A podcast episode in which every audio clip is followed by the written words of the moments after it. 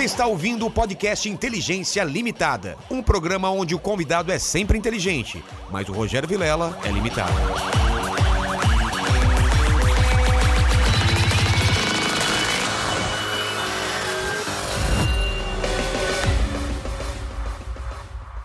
Olá, terráqueos, como é que você tá? Eu sou o Rogério Vilera, tá começando mais um Inteligência Limitada, o programa, o que você já sabe, sempre falo isso. A inteligência limitada é somente por parte do apresentador que vos fala, porque sempre trago pessoas mais inteligentes, mais interessantes e com a vida mais. Interessante, legal. Já errou, já errou. Que a minha. Perdi o fio da meada. Perdeu o fio da meada. Tava fazendo alguma coisa. Tava vendo o vídeo da, da Amy White de Eu ontem. tava soltando GC aqui. Ah, então é isso. Desculpa, mandíbula. Obrigado, Luciano, por estar aqui. E vocês que estão no chat aí, a gente vai mandar os recados para quem quiser fazer perguntas. Fala aí, mandíbula. Já tá, já tá beleza agora? Tranquilo, tranquilo. É, se você quer fazer pergunta ou comentário, é só mandar um superchat aí acima de 30 reais que a gente lê os melhores, as melhores perguntas e os melhores comentários. É, exatamente. E E você- fazer o jabazinho do cara, como que é? É só ele mandar aí um superchat acima de 150 reais que a gente faz a publi dele, o jabá da, da padoca, do Instagram, do blogueiro, do que ele quiser. É isso aí. Então é o seguinte, então começou agora e eu já começo pedindo meu presente inútil pro Luciano. Como que é? Ah, rapaz, Trouxe? Esse, claro. Alguma coisa que É. não te serve mais. O que pode ser mais inútil, né, do que esse livro aqui? Cuba de Fidel. Viagem à Olha Ilha só. Proibida. Eu tinha isso, né? Que a gente vai conversar sobre isso tudo, né? Então, eu tinha isso aqui da época que eu era esquerdista, que eu fui muito esquerdista. Você foi esquerdista? Pra cacete, É mesmo? cara. Mas aquele de usar camisa do Tchê, camisa vermelha do Tchê e, porra, Lula, né? Votei no Lula em toda a minha vida. Vamos contar isso. Mas, enfim, isso aqui nada pode ser mais inútil que eu tinha isso aqui lá Ó, vou Ó. colocar aqui na câmera de cima aqui, tá? do Tá que pegando? uma, uma ode, né? Uma ode a essa farsa chamada Fidel Castro. O pessoal, aí- em Deus, o pessoal em Deus, você tá arranjando É, briga com o pessoal da Não, esquerda então, aí, cara. vamos, vamos chegar logo com É. uma voadora no peito, porque isso aqui, cara, é, é, um, é um livro que é convence- bem antigo, Por que né? convence a gente que esse cara foi um herói e que lá em Cuba é tudo legal? Porque eu já fui pra Cuba, você já foi? Eu vi Não. lá como que é, cara. Não, eu A nunca galera não fui, tem papel cara. higiênico, velho. Pois é, mas eu nunca fui, mas eu tenho um relato, cara. Eu tava pensando quando tava vindo pra cá pra gente para eu contar isso. Eu tenho um relato, o Vilela, que eu nunca esqueci, que foi o seguinte. Eu tenho um amigo no Rio que tem um é, é, muito amigo, muito próximo, de um cara que vendia, não sei se vende ainda, eu perdi contato com, com essa pessoa, que vendia próteses, próteses medicinais para o governo cubano. E aí, é, teve um período da minha vida que eu, né, a gente estava saindo muito, eu, esse cara, e esse cara tava junto num churrasquinho lá e tal, não sei o quê.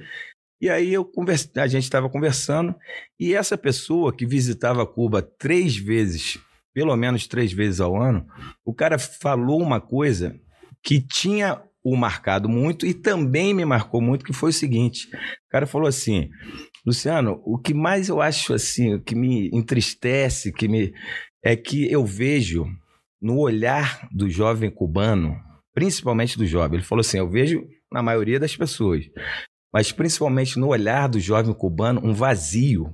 É. Ele falou assim que ele vê as pessoas nas praças, assim, na, né, nas quadras de, de esporte tal, não sei o quê, o, o jovem cubano olhando assim pro nada. Sabe? Que tipo assim, ele falou assim: ele fica imaginando que ele vai ter aquela vida ali que ele não, não é permitido sonhar mais. É. Entendeu? Ele não tem a liberdade de sonhar. Ele tá confinado ali. Ele está confinado e até vou até usar as palavras do cara, ele está confinado àquela vida medíocre, na mediocridade de que, de que o avô viveu, entendeu? Sem liberdade, de que o pai viveu e ele ele tá ali olhando e fala assim, porra, eu vou ficar aqui, né? Vou morrer aqui, Meus não filhos. tenho meus filhos, não tenho, sabe? É, é, o que, que eu vou fazer? O que, que eu vou galgar? Eu- o que, que eu vou sonhar? Não é permitido a ele sonhar, É. né?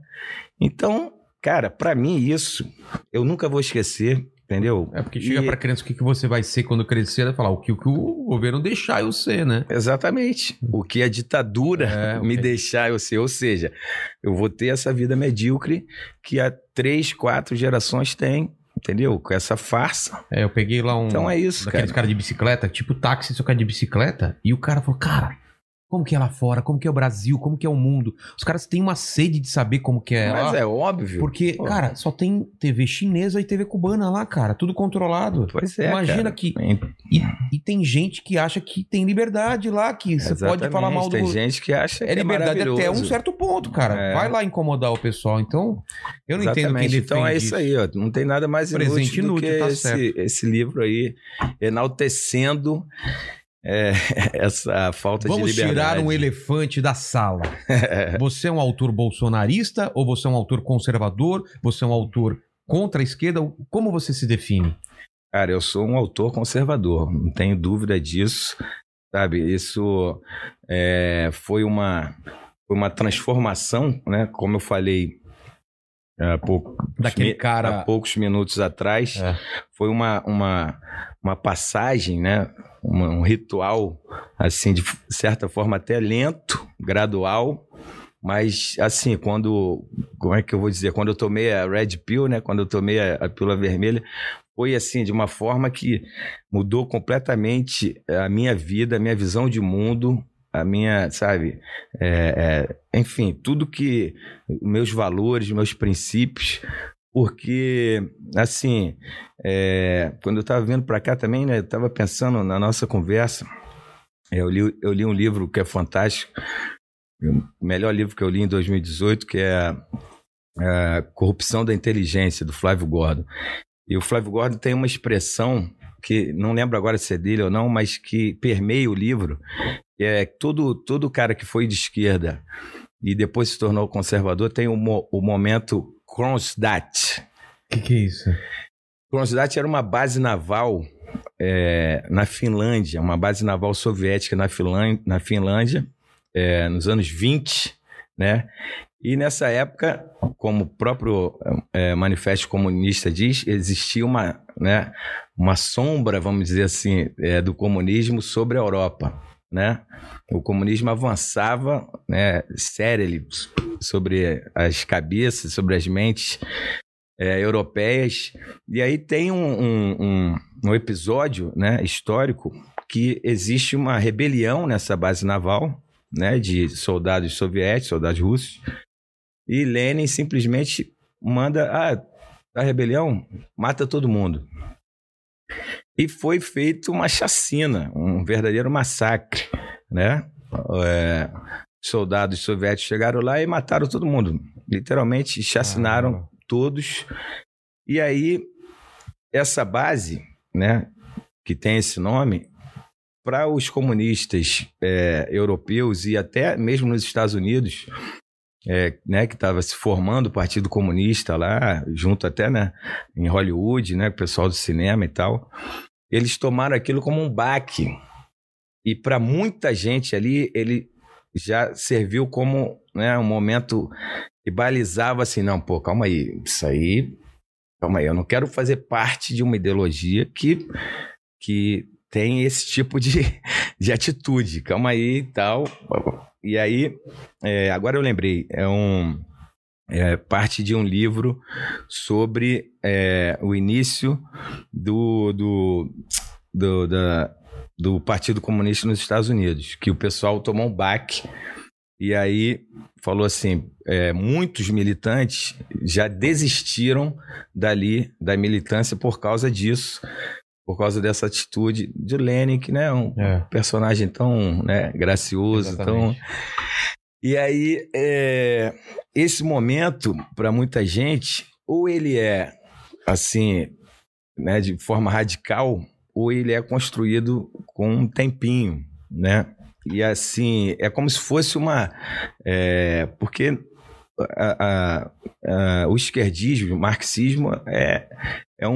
um- um- é co- como se fosse uma religião, né, cara? É. Uma. Então, para você deixar de acreditar né, naquilo que você professou e, e seguiu praticamente uma vida inteira, isso é, é complicadíssimo, né? Você tem que fazer uma reavaliação dos, suas, dos seus ideais, dos seus É. valores e tal. Não é uma coisa fácil. E aí só que existem esses momentos né, radicais do cara falar assim, opa, Um não, rompimento. é um rompimento, ó, não quero isso para mim, ou então isso é gradual. No meu, na- no meu caso, foi uma coisa gradual. É, como eu falei aqui, é, eu tinha votado em Lula e acreditava na esquerda desde 89, né? Primeira eleição do Brasil. Porra, eu com 18, né? É, 18 anos, né? Porra, você é jovem na faculdade, todo mundo sabe como é que é, aquela porra toda, o operário no poder e tal. E aí, meu primeiro voto, porra, 13, Luiz Inácio. E assim, e assim foi até 2002. E aí, em 2005, né, eu já trabalhava com política, depois a gente pode falar um pouco sobre isso. É, eu fiz, né, trabalhei com política durante 11 anos, fazendo campanhas e, ironicamente, para todas as campanhas que eu fiz, foi para partidos políticos de esquerda. Ah, é? É. E aí, em 2005, tem o mensalão. E aí, porra, eu ainda, curiosamente, né? Ironicamente, ainda acreditava, né? Porra, que podia mudar, que, né? E aí, em 2005, tem o mensalão. Aí eu falei assim, eu dei uma acordada ali no mensalão, entendeu? Falou alguma coisa tá errada Aí aí. eu falei, porra, cara, calma, calma aí, cara, isso não, não tá certo. E aí, justamente trabalhando com esses caras todos muito perto, convivendo, né? E ali convivendo mesmo, né? Fazendo campanha, andando com os caras, fazendo reuniões. De quem? Campanha de quem que você fez? Cara, eu fiz campanha para todos os partidos de esquerda que você possa imaginar no Rio: PDT, PSB, PCdoB, PT, Caramba. é, PDT, já falei, acho que já, Já, PDT. O que, que você entendeu? fazia? Você fazia o que na campanha? É, no início, né? Eu era minha formação é designer gráfico. No início, lá atrás mesmo, eu só fazia né, as peças de campanha, a identidade visual e tal. E aí depois, né? Como já, já também já tinha feito marketing, e graças a Deus, como eu sempre escrevi bem, eu comecei a, a escrever também, né? é, enfim, peças de, enfim, de comunicação, de Sei. publicidade para as campanhas, escrevia também roteiros para o que ia ser gravado, enfim, a comunicação em geral. E depois, já mais lá para o final, né, quando até eu comecei já a criar o Doutrinador, eu já fazia, eu já coordenava a parte de comunicação.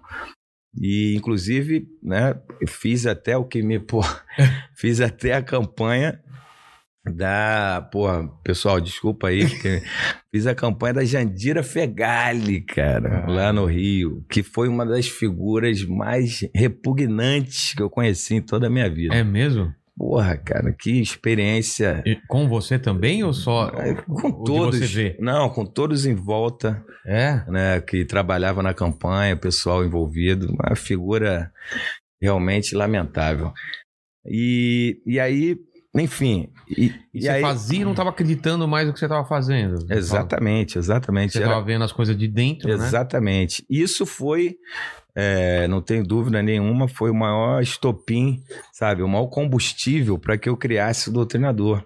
Entendeu? Porque eu vi no olho do furacão, eu vi ali no, Você viu que o cara Sabe? falava pelas costas e o que era quando ligava a câmera e... Ex- Exatamente, Ah. exatamente. Eu vi, cara, eu vi muita coisa, vi muita podridão, muita, sabe, os caras. Sem citar nomes, o que, que você viu, assim, de... de- Cara, eu vi propostas assim no gabinete é, de dois deputados diferentes do cara falando com o outro, ó, a gente vai fazer um esquema para desviar dinheiro dos remédios é, no Rio e os- esses remédios iam para parte da Secretaria de Saúde que atendia é, doentes crônicos. E aí, Caramba, cara, era, velho, era inacreditável, brother. Aí eu ficava olhando aquilo, aquilo ali, cara, e eu falava, pô, não acredito que o cara tá fazendo isso. Sabe? E aí, se você tivesse uma câmerazinha, né? Ou igual o James Bond na, na caneta, sabe? Era, é bizarro, cara, é bizarro. Isso tudo me, me trouxe essa indignação, sabe? Essa revolta que eu precisava colocar no papel. E por isso que o doutrinador foi criado, entendeu? Foi exatamente nessa época. 2007, 2008 que eu criei o doutrinador. E aí só para completar sobre aquele lance do momento, né, da É, virada, Da virada pro... da virada foi um outro livro também que é importantíssimo na minha vida e eu até, pô, para quem tiver curiosidade, em 2006 o Frei Beto, né? Frei Beto, acho que todo mundo conhece Frei É. Beto, é muito ligado ao PT, amicíssimo do Lula, é uma figura, sim, é, importantíssima na história da esquerda brasileira e, inclusive, foi na época que escreveu esse livro, que o, o, o nome do livro, pessoal, chama-se A Mosca Azul. Hum. O título já, é- já entrega tudo, né? Eu acho. Né? A galera mais nova que não conhece ah, o, né, o ditado, Termo. o termo, que fulano foi mordido pela mosca azul, é, quando o cara né, chega ao poder ou uma, uma posição né, privilegiada, o cara esquece é, todo o passado. todo o discurso. passado, ou, ou tudo que passou, ou o que prometeu e tal. Então, para você ter uma ideia, o, o, o nome do livro é Mosca Azul. A Mosca Azul. Então, Frei Beto narra ali os primeiros, é, os primeiros meses, né, ou o primeiro ano, é, da experiência dele em Brasília, dentro do governo do PT. Entendeu? Ou seja, como assessor, o, o Frei Beto era assessor especial da presidência. E ele diz ali no livro, olha só o que é importante, que corrobora o que eu falei antes, que eu passava com os caras. Se você ler o livro, tem lá uma passagem, não vou lembrar, óbvio, né, especificamente a página, mas ele diz lá: Eu nunca mais ouvi a palavra povo depois que nós ganhamos a eleição. Durante o. Né, lá nos corredores de Brasília, nos corredores do Palácio, eu nunca mais ouvi a palavra povo. Caramba. Cara, isso me marcou também profundamente. Falei assim, porra, se esse cara tá falando isso, porra, então. Calma aí, eu tô certo, eu tenho que abandonar esse barco, É. entendeu? Os caras, porra, os caras são os canalhas, os caras não valem nada, entendeu? E, porra, aí finalmente, né? E eu também, é, é uma coisa assim que também, hoje em dia, né, quando a gente vai ficando mais maduro, Pô, é, eu me sinto assim meio, sabe, ingênuo pra cacete. Falei assim, porra, demorou tanto pra caralho. Aí a louco. ficha, né, cara? Puta que pariu, demorou tanto pra cair a ficha, mas, Mas é- mas é pelo gente- menos caiu. Mas cara. eu sou que nem você também, votei nos caras e tal, e, e a gente queria muito que desse certo, e queria acreditar, então demorou mesmo pra você falar, não, esses caras são filhos da puta, Sim, cara, eles estão fazendo cara. tudo ao contrário, cara. Sim, sim. Eles só querem se perpetuar no poder e foda-se o resto. Sim. A qualquer custo, cara, a qualquer custo. Exatamente. O, E aí- o Marcelo Tazio aqui também falou que, e o que impressionou ele foi quando o Gabeira falou que, que cara, logo no começo do governo já, já percebeu que mudou depois que eles assumiram. Sim, que deram sim. chá de cadeira nele e tal, e falou, cara, esses caras mudaram, entendeu? Sim, sim. O Né? Gabeira também lembra? é um cara que. Ele é muito consciente, É, né? o Gabeira é diferenciado. É. E então, então foi isso, essa essa eu acho, eu acho não, eu tenho certeza, essa proximidade com essa galera é que me fez criar o, o doutrinador, não tenho dúvida disso, entendeu? Que foi em 2008 que ele E a concepção Que do, ele surge. Mas a concepção pro doutrinador, você tem imagem dele aí? Alguma coisa? Não, então, eu trouxe Eu vi, aqui um, eu vi um action figure que você trouxe dele maravilhoso cadê? aí. Cadê? Pega Então, pra eu gente. trouxe Mandíbula. aqui de Mandíbula, não adianta você ficar olhando ele, não. Aí, ah, eu nossa. trouxe de presente aqui pra você o último Não, mas dos peraí, peraí. moicanos. É presente pra quem? Pra mim ou pra ele? Não, pra você, pô. Você escutou? Porque termina o papo aqui Eu não, eu não entendi, desculpa. Eh, termina o papo, ele falou, "Ô, você vai ficar com ele? Vai, vai ficar É. mesmo? Não, porque, tipo, se você não for ficar assim, sei lá. Então, ó, olha que bacana esse bonequinho. Eu chamo de bonequinho, né? O pessoal chama de action Pô, figure. tira aí, tira aí, pô. Olha só, cara. Então, qual foi o lance Então, da... esse aí é o último dos moicanos É mesmo, mesmo? que o outro tá lá em casa pros meus filhos. Pô, que legal. Qual foi a ideia? Você falou que essa foi o, o- a, a- a- essa foi a motivação pra você fazer, né? Essa Então. convivência com o político.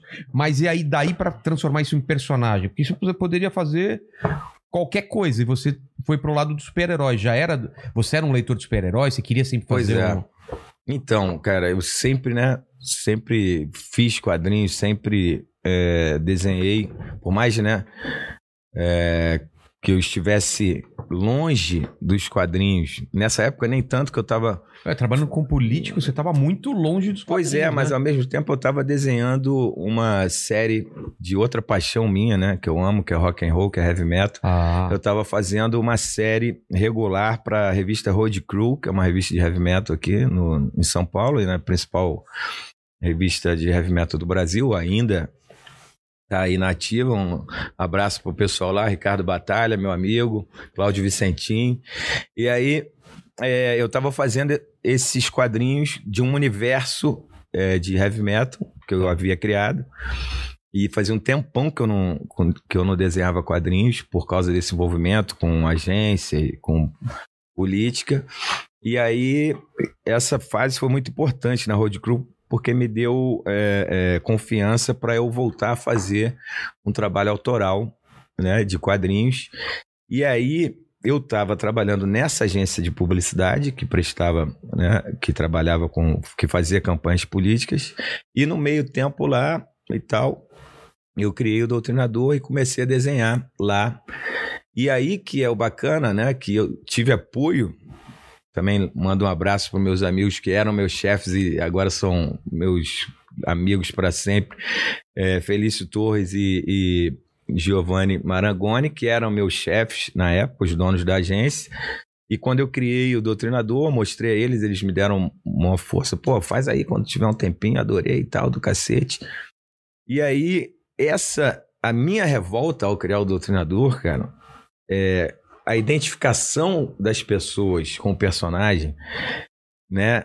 Obviamente, ali o pessoal que trabalhava comigo, que eu mostrei primeiro, os amigos mais próximos, né? Minha família e tal. A identificação das pessoas era tão grande, ou seja, a indignação e a revolta das pessoas também era idêntica à minha, que eu logo percebi, cara, que eu tinha uma coisa importante, um, uma coisa potente nas mãos, entendeu? Diferente do que estava sendo feito, né? É, eu falei assim, porra, as pessoas gostam muito, cara, sabe? Por mais assim, lá no início, né, como eu falei, tava voltando a desenhar e tal, por mais tosco que fosse e tal, eu sempre falo, né, cara, que a gente, porra, você sabe disso, é. você desenhou pra caralho você quanto. Fica, você perde o. Você perde, né? Mas aí meu traço evoluiu pra cacete depois disso. Mas por mais né, tosquinho que fosse lá, ele não tinha máscara ainda, era um cara assim, porra. É, até igual você, assim, cara, um cara com cabelinho baixo ah, e tá. tal. Você até podia. Ó, fazer um teste aí, né? Fazer um. E aí, era um cara. O meu, meu sidekick aí, ó. É, não tinha, não tinha máscara ainda, não tinha o capuz lá no início. Mas o background já era de já caçar era, político corrupto. Sim, sim, já era de resolver a coisa de forma, sabe, implacável e radical. Mas já tinha o nome de doutrinador? Sim, ou... já tinha. Porque antes era vigilante, né? Pois é, é eu sempre, sempre conto isso, que assim, eu já até esqueci quantos, quantos nomes é, eu criei pra, e para chegar ao doutrinador, que foi justamente o que passou no registro lá da, da, Tudo já tinha. Tudo já tinha. Eu criei uma porrada, Vigilante já tinha também, é. né? Que é um nome, porra, super comum. É. E aí foi o nome que passou lá na, na Biblioteca Nacional, né? Para quem não sabe onde a gente registra, registra as, as obras. E aí passou esse, eu falei, ah, vou com esse mesmo. E acabou ficando, e graças a Deus, né? Aquelas coisas, né? É, era para ser esse era nome. Era para ser esse nome. E aí eu achei, né? Ficou um nome forte e tal, e funcionou. E aí foi quando, é, assim, logo no início, cara, é, em 2008, né? Eu mandei para 14 editoras aqui no Brasil. Eu tinha feito umas 30 e poucas, 40 e poucas páginas. E aí eu mandei para as editoras, não tinha as redes sociais como a gente tem hoje, né? É, tinha o Orkut, mas acho que estava morrendo. E aí a gente ainda tinha que seguir aquele né, é, caminho aquele comum, caminho né? Comum. De você ser avaliado por uma editora é. e tal, não sei o quê. E aí, dessas 14 editoras, 11 me responderam exatamente a mesma coisa. Falaram assim, ó, oh, Luciano, a gente até achou interessante, mas nossos advogados falaram assim, ó, não publica isso aí que vai dar merda. Por quê, cara?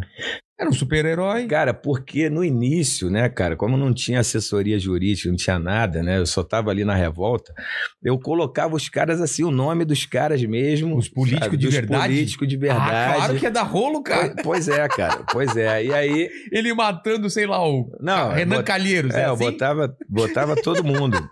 e aí, porra, os caras falaram, cara, se a gente publicar isso, é, vai, vai, dar uma merda, merda fodida. É. E aí, tá bom, eu engavetei lá, e aí ele dormiu lá três anos na gaveta, e quando foi 2000 e... É, não, minto, isso foi em 2010 quando eu enviei. Aí em 2013, isso que é aquela, né, aquelas coisas que só acontecem uma vez na vida. Em março de 2013, por pilha de dois amigos que trabalhavam comigo, eu já estava trabalhando, para tu ver, eu já estava trabalhando na gerência de comunicação da Petrobras, Caramba. no olho do furacão É. do Petrolão. E aí, dois amigos lá, um abraço também para eles, Paulo Dantão Eu tava fazendo pesquisa pro seu. e Gutenberg. Eles me botando pilha, porra, faz de novo o doutrinador, faz de novo o doutrinador, mas ainda era o doutrinador sem a máscara e tudo. Eu falei, Ah, vou fazer essa porra de novo. E aí eu botei a máscara e o capuz, deixei ele mais sombrio, mais violento. E aí lancei no Facebook, que era muito, né, mais muito melhor do que ho- hoje em dia, né? Não tinha que pagar, o alcance maior. era orgânico, botava ali, bufo, estourava sem você precisar dar um real bons pro, tempos aqui. é, dar um real pro tio Zuki para alcançar mais pessoas. É. E aí, cara, simplesmente explodiu, né, cara? E aí foi dali, e aí. Era tem- uma história completa que você colocou lá? Um Não, teaser? não, eu ia colocando quase que diariamente. Né? Eu botava de Ah. é, dois. é, eu, eu colocava de três a quatro páginas por semana. Três, quatro no máximo. E aí. é, esse, é- essa é a parada, né? Assim, essas sincronicidades, isso só acontece uma vez na vida. Eu comecei em março de 2013 e em junho começam as manifestações Tu vem pra rua. vem pra rua, aquela Caramba. porra toda, aqueles protestos. Então a gente nunca, né, no Brasil, a gente nunca tinha visto uma, né, uma manifestação maciça assim, né, de descontentamento com É. a classe política em geral, né? Então É, que foi, o- foi o que aconteceu naquela época. É, todo então- mundo muito puto. o personagem surfou aquela onda ali e ganhou muita audiência, ganhou muita relevância naquela época. E desde então, né, aí foi crescendo, por isso que a gente tá aqui. Mas o doutrinador era um cara que matava político de esquerda, de direita, do que? O- Não, aí que tá, cara. Essa é a grande, é, né, essa é a grande confusão, vamos dizer assim, que me persegue até hoje. Né? O personagem, se você pegar, é, isso é curioso também para a gente falar de- depois quando a gente começar a conversar sobre o filme. O personagem, ele, ele matava todo mundo, né? Principalmente quem estava é, nessa época no poder. Tá. Se, se a gente pegar aqui, né, que essa aqui, para quem a, ga- a galera que não conhece, essa aqui é a primeira edição que eu fiz de forma independente. Tem até um selinho aqui que foi eu mesmo que inventei, Tá. né? Peguei uma grana lá que eu tinha guardado. Essa aqui é a Você primeira. bancou? É, eu banquei. Quanto você gastou nessa? Cara, eu gastei 11 mil na época. Pra publicar. Quantos. quantos eh, qual foi a tiragem? 2 mil e esgotou em quatro meses. Caramba. É, essa Então aqui. você conseguiu retornar a grana. Sim, retornei Pô. rapidinho e aí me deu o gás para fazer a segunda. E aí eu- isso que é curioso, o Vilela, olha só, por exemplo, aqui ó, você, essa tá de ponta cabeça. aqui, é, é. é assim, ó. Aqui ó, quem é essa personagem aqui? É a Dilma. Exatamente. É. E aí, olha só, quem, é- não sei se vai dar pra galera ver, esse personagem aqui Parece o é Lula. o Lula. Ó, é, deixa eu ver se, que se eu acho rapidamente. Ó, esse personagem aqui é a Rosiana Sarney, tá no Maranhão, e assim por diante. Esse cara aqui da Bahia. Ah, esse cara aqui, do jeito que ele fala, ele nu- nunca aparece, mas ele tá fumando um charuto e tal. Dá pra ver perfeitamente. Quer, quer dizer, quem leu, né, reconhece rapidamente que é o Lula. A silhueta aqui é Luiz Inácio, Dilma.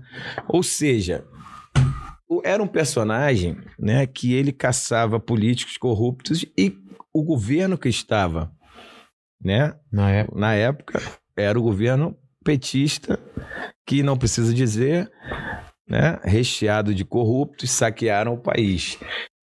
Então, essa é a grande confusão do, do que né, persegue o personagem até hoje, vamos dizer assim, depois desse cancelamento que a gente vai falar, porque da onde as pessoas tiraram que o doutrinador poderia ser de esquerda? Entendeu? Porque ele aqui, ó, vamos lá, vamos no, Mas falaram que ele era de esquerda no começo? não, né? Aqui, olha só, ele é um ex-militar que está prestando continência à bandeira. É um cara patriota na segunda edição. É um cara que combate um cartel de drogas ligado a Brasília. Ou seja, não tem nada de esquerda. ele pode ser um cara, talvez, né, como pessoas, né, tenham ele como um cara niilista. Tá. Um cara que não tá nem aí pra nada, foda-se, exploda o mundo. Perdeu a esperança com. É, um anarquista e tal. É. Mas de esquerda, nunca. Nunca foi. Foi- sempre foi um personagem conservador. E aí, na, na- na- no filme também, é um cara que defende a família. Como um personagem. Porra, a esquerda tem como uma das bandeiras, né? Porra, desarmamento. É. Né? É antibélica. É anti-arma à esquerda. E é um personagem que, porra, ele é armado até os dentes para fazer o, o serviço sujo. Entendeu? Agora, é, então, era um personagem, foi um personagem que ganhou muita relevância, muita audiência, até virar filme, né? Até chegar. é, o Doutrinador tem números que, é, modéstia à parte, nenhum quadrinho adulto, autoral brasileiro tem. É a mesmo? não ser Maurício Quanto de Souza. vendeu? Cara, é, pô, tenho até uma coisa aí. Ele chegou, ele já vendeu, já tá na sexta edição, ou seja, já vendeu mais de 10 mil é, é, edições impressas, né? Já virou três coleções de boneco, já virou música, já virou filme, já virou série, alcançou 1,6 milhão de pessoas, né? No, no- na sua trajetória audiovisual, já foi pro Japão, estreou no Japão, Coreia do Sul, França, estreia na Itália semana que vem, Rússia ainda esse ano.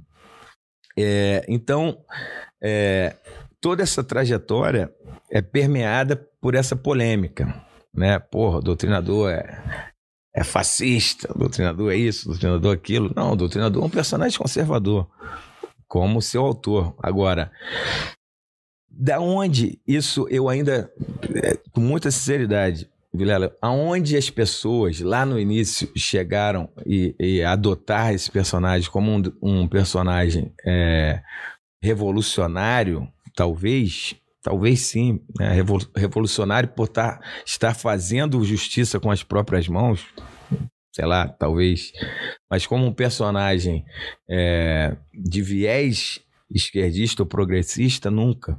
Entendeu? Então, o que me assusta até hoje, eu não consigo é, é, encontrar uma resposta para isso, é porque, porque de 2019 para cá há essa, esse rompimento, vamos dizer assim, né? inclusive das pessoas que trabalharam comigo, pessoas que, que inclusive estão aqui, né? Ah, é? vários artistas aqui na, no- na, na, na sessão extra de amigos do Rio e de outros estados do Brasil, né?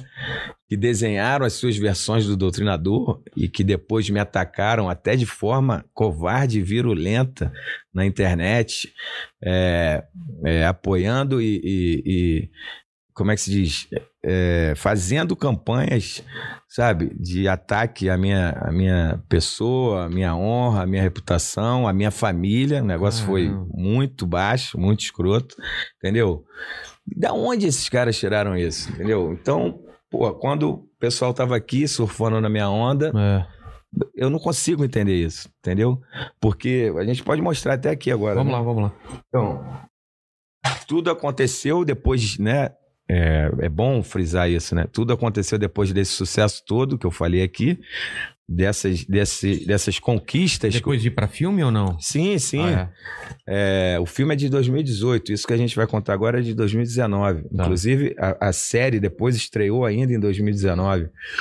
É, mas depois de todas essa- essas conquistas que eu acabei de contar aqui, e aí, é, em novembro, no início de novembro de 2019, por causa desse, desse desenho aqui que eu trouxe para te dar de presente, Esse é o desenho. essa é a coisa toda que né, desencadeou o meu cancelamento, que você até colocou lá na nossa chamada, É. que foi esse desenho que é muito. Ele é icônico por causa do, do, É. do Frank Miller, né? é, Pra exatamente. quem Foi. não- É, para quem Sabia não. disso, Mandíbula? Foi o Cavaleiro das Trevas. Cavaleiro das Trevas, Exatamente, né? Uma cena é uma famosa, é, né? exatamente, é baseado naquela cena famosa do Batman dando, Socando socando o Super-Homem. E, e assim, é, o mais curioso dessa história toda é que essa, essa, essa ilustração eu fiz em 2016. Tá.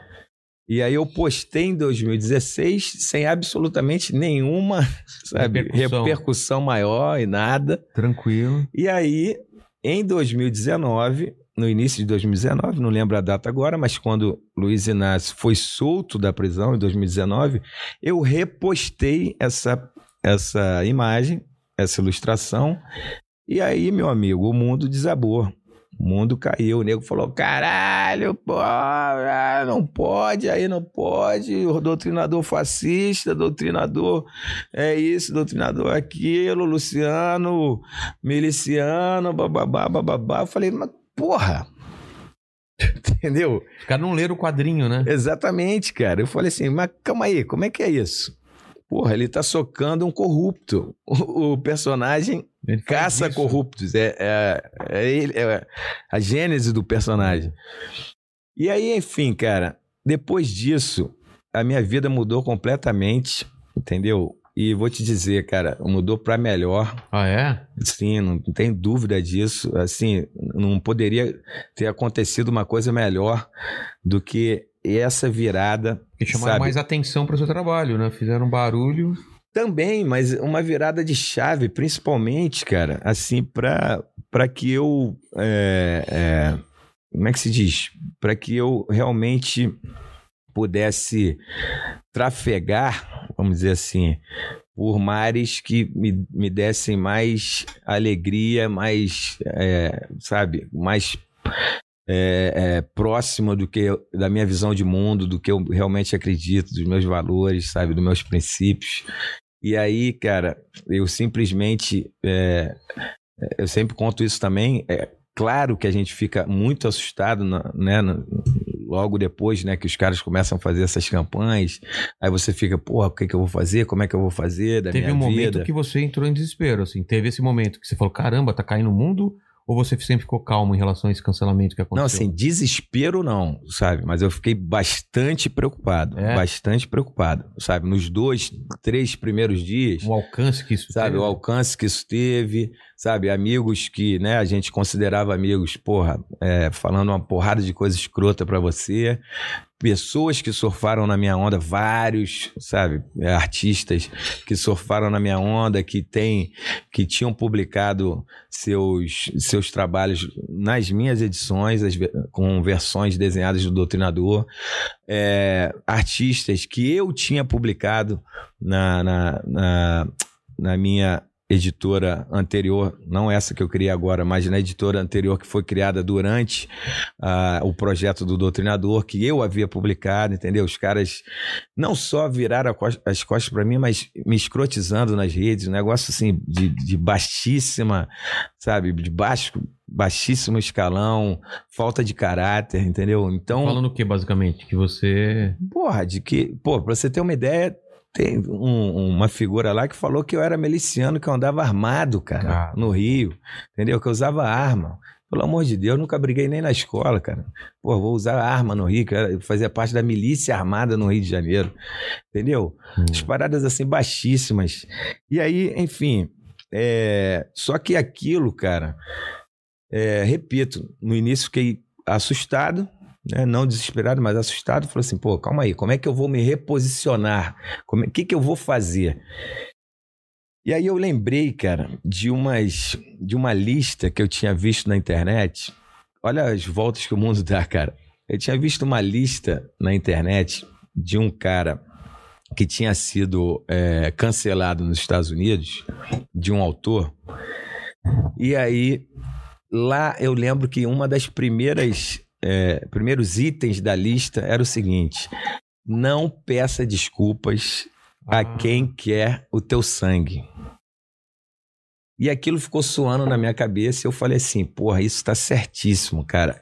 Isso é o que eu acredito e eu vou é, dobrar a aposta. Eu não só vou manter a minha posição, como eu vou dobrar a aposta. Entendeu? E essa foi, sinceramente, o Vilela, A foi melhor decisão? a melhor decisão que eu podia ter tido na minha vida. Por quê?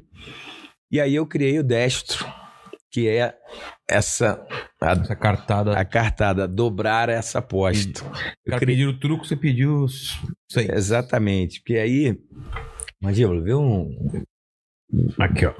É, e aí eu criei o Destro, que é justamente essa resposta a essa galera, entendeu? Porque eu precisava colocar no papel da mesma maneira que eu tinha colocado a minha indignação e a minha revolta com o doutrinador há, há quase 10 anos, não é, há 10 anos né, atrás, eu tinha que colocar essa minha visão de mundo e essa e ah, ah, assim o, o meu sentimento, as coisas que eu acredito, né?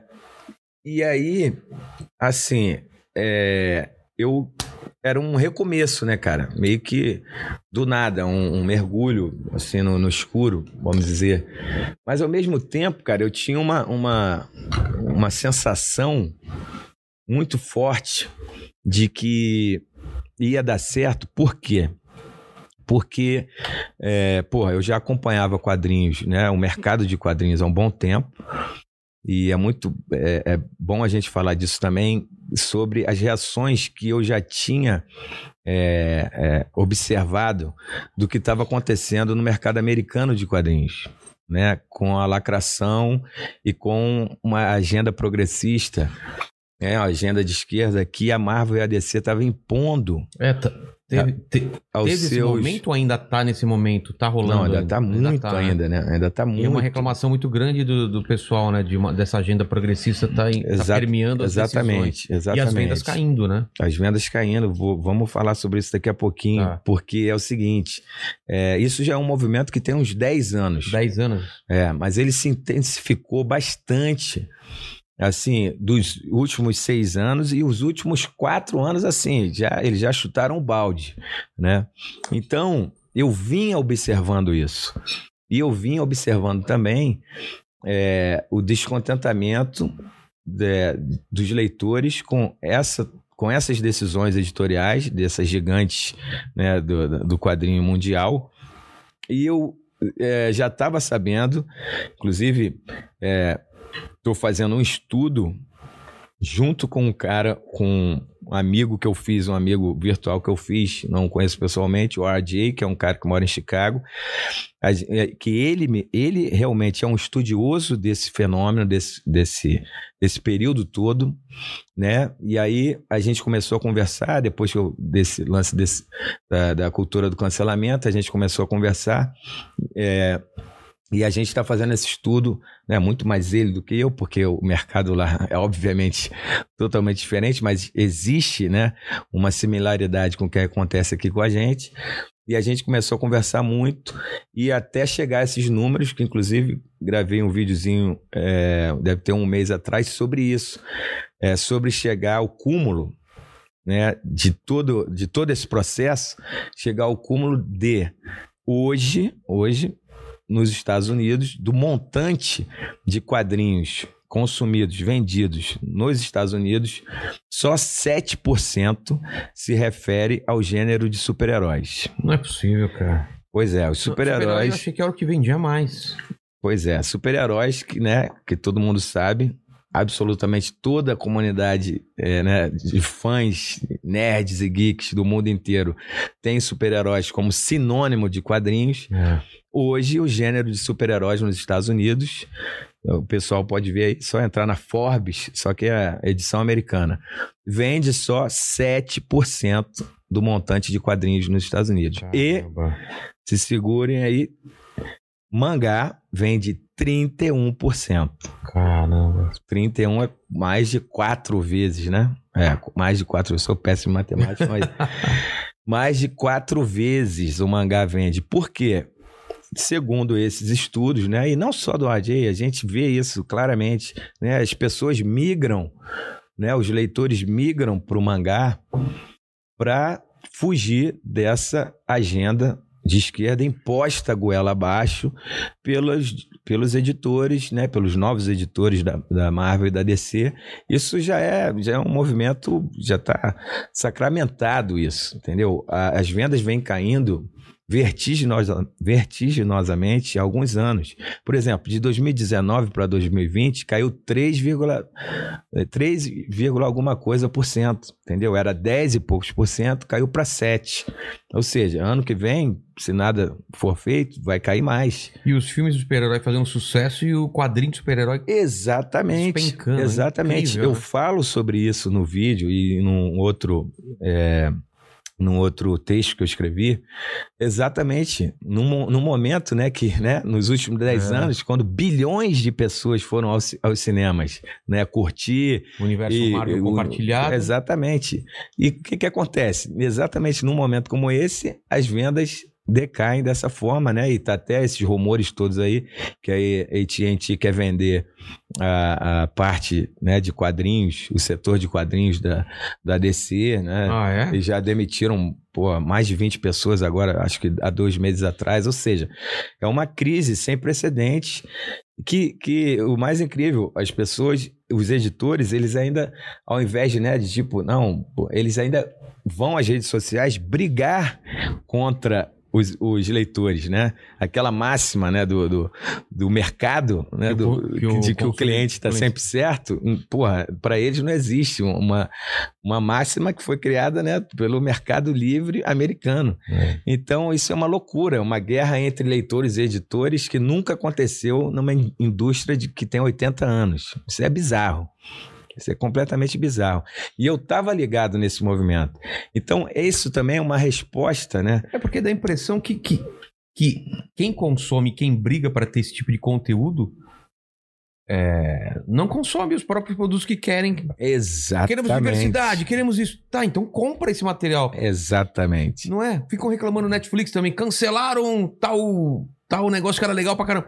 Cancelaram só porque ninguém assistia. Porque se tipo, a galera assistisse, não cancelavam. Mas cara. é, exatamente, não é? mas isso é, é óbvio. A lei da, lei da oferta e procura. Exatamente.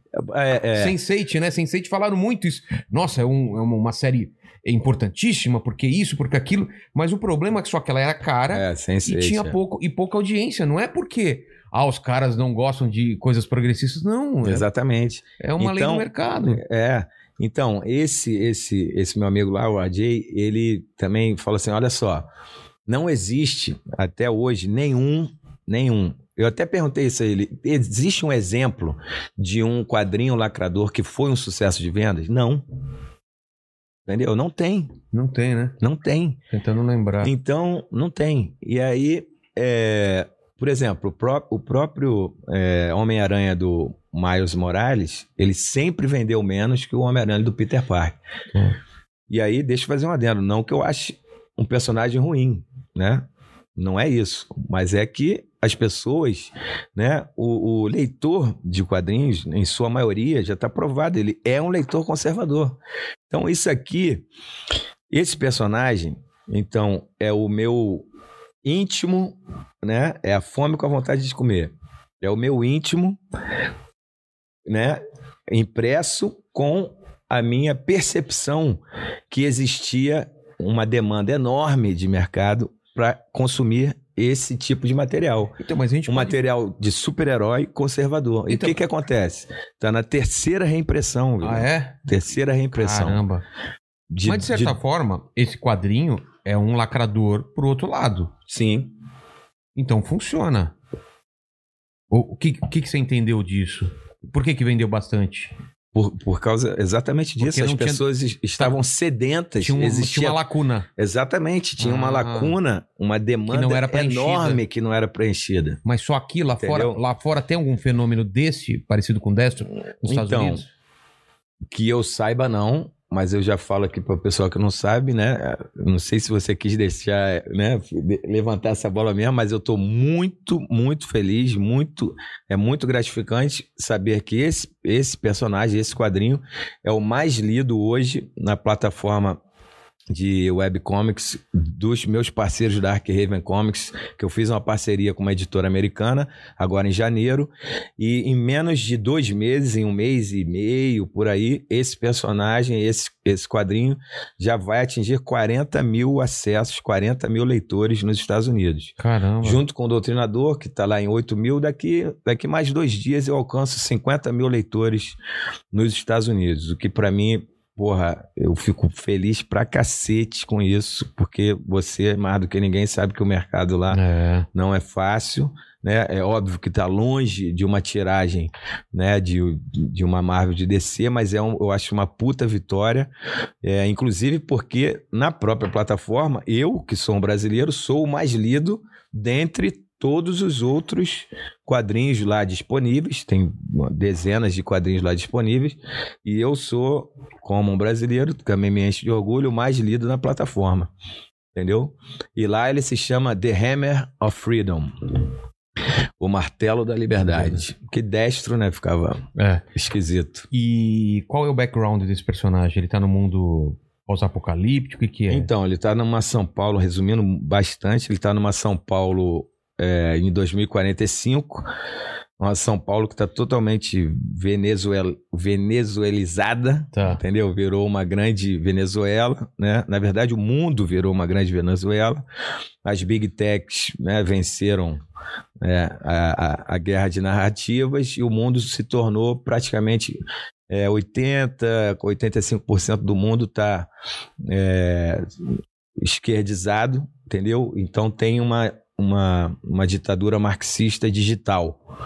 Sabe? Então, esse cara, e aí já tem, por isso que o pessoal brinca que foi uma, uma, uma como é que se diz? Eu adivinhei, foi uma profecia minha, né? É. Porque esse quadrinho, né, quando eu criei, é no final de 2019, né, quando aquela história que, da, Sim. que eu dobrei a aposta, e aí o pessoal falou, porra, você profetizou e tal, não sei o quê. Não profetizei nada, eu só tava ligado nas coisas, e aí... Mas o que, que é, você profetizou? Tava- esse lance da, da- das big techs Ah. é, é, expandirem uma censura né, contra, contra é, Pensamentos. pensamentos conservadores. Que é o que o E Facebook também- tá fazendo, É, o Twitter. E também tem o lance já da, da, da questão sanitária. Já tem o lance da vacina e tudo nesse, Ah, é? nesse quadrinho. Por isso que o pessoal né, brinca comigo.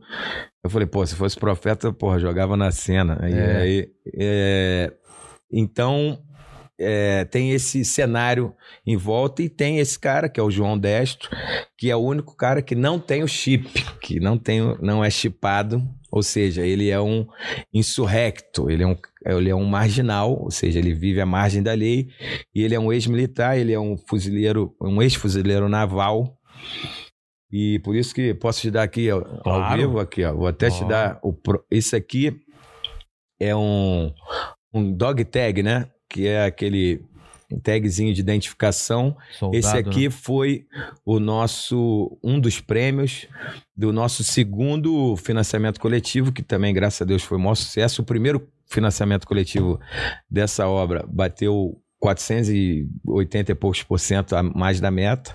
O segundo também foi menos um pouquinho, porque a meta era mais cara, bateu quase 300. Esse aqui é uma premiação do segundo financiamento coletivo. Eu trouxe para te dar de Ah, presente, bacana. que é o dog tag do personagem, porque ele é um ex-fuzileiro naval brasileiro. Ele é do Comanf, Comandos Anfíbios, dos fuzileiros navais. E aí eu fiz uma homenagem pro meu pai, é, que faleceu recentemente, agora em março, não foi de Covid. E a numeração é a numeração do meu pai que tinha no exército. Caramba. E aqui tem outro. Isso aqui também era outra. é, outra é, premiação, que também é um xodó meu, que eu adoro fazer esse material aí, que é o Real Rubro.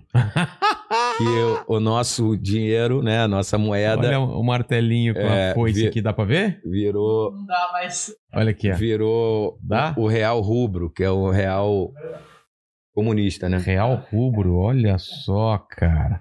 Vale mais do que o real de hoje? Não, claro que não. né? Não, né? Dá pra comprar porra nenhuma. Pô, dá pra comprar porra nenhuma. É uma. Eu tenho Karl Marx aqui atrás. Entendeu? O pessoal adora, Ah, é? cara. Cadê o Karl é, Marx? tem o Karl Marx. Ah, cara, eu tava tentando ver que país que era esse e é o Karl Marx. o, é, cara, o pessoal, graças a Deus, eles simplesmente adoram esses. esses é, não deixa de ser uma brincadeira, É, né? mas são... É, são porra, Presentinhos. os presentinhos bacanas, o pessoal se amarra nisso aí.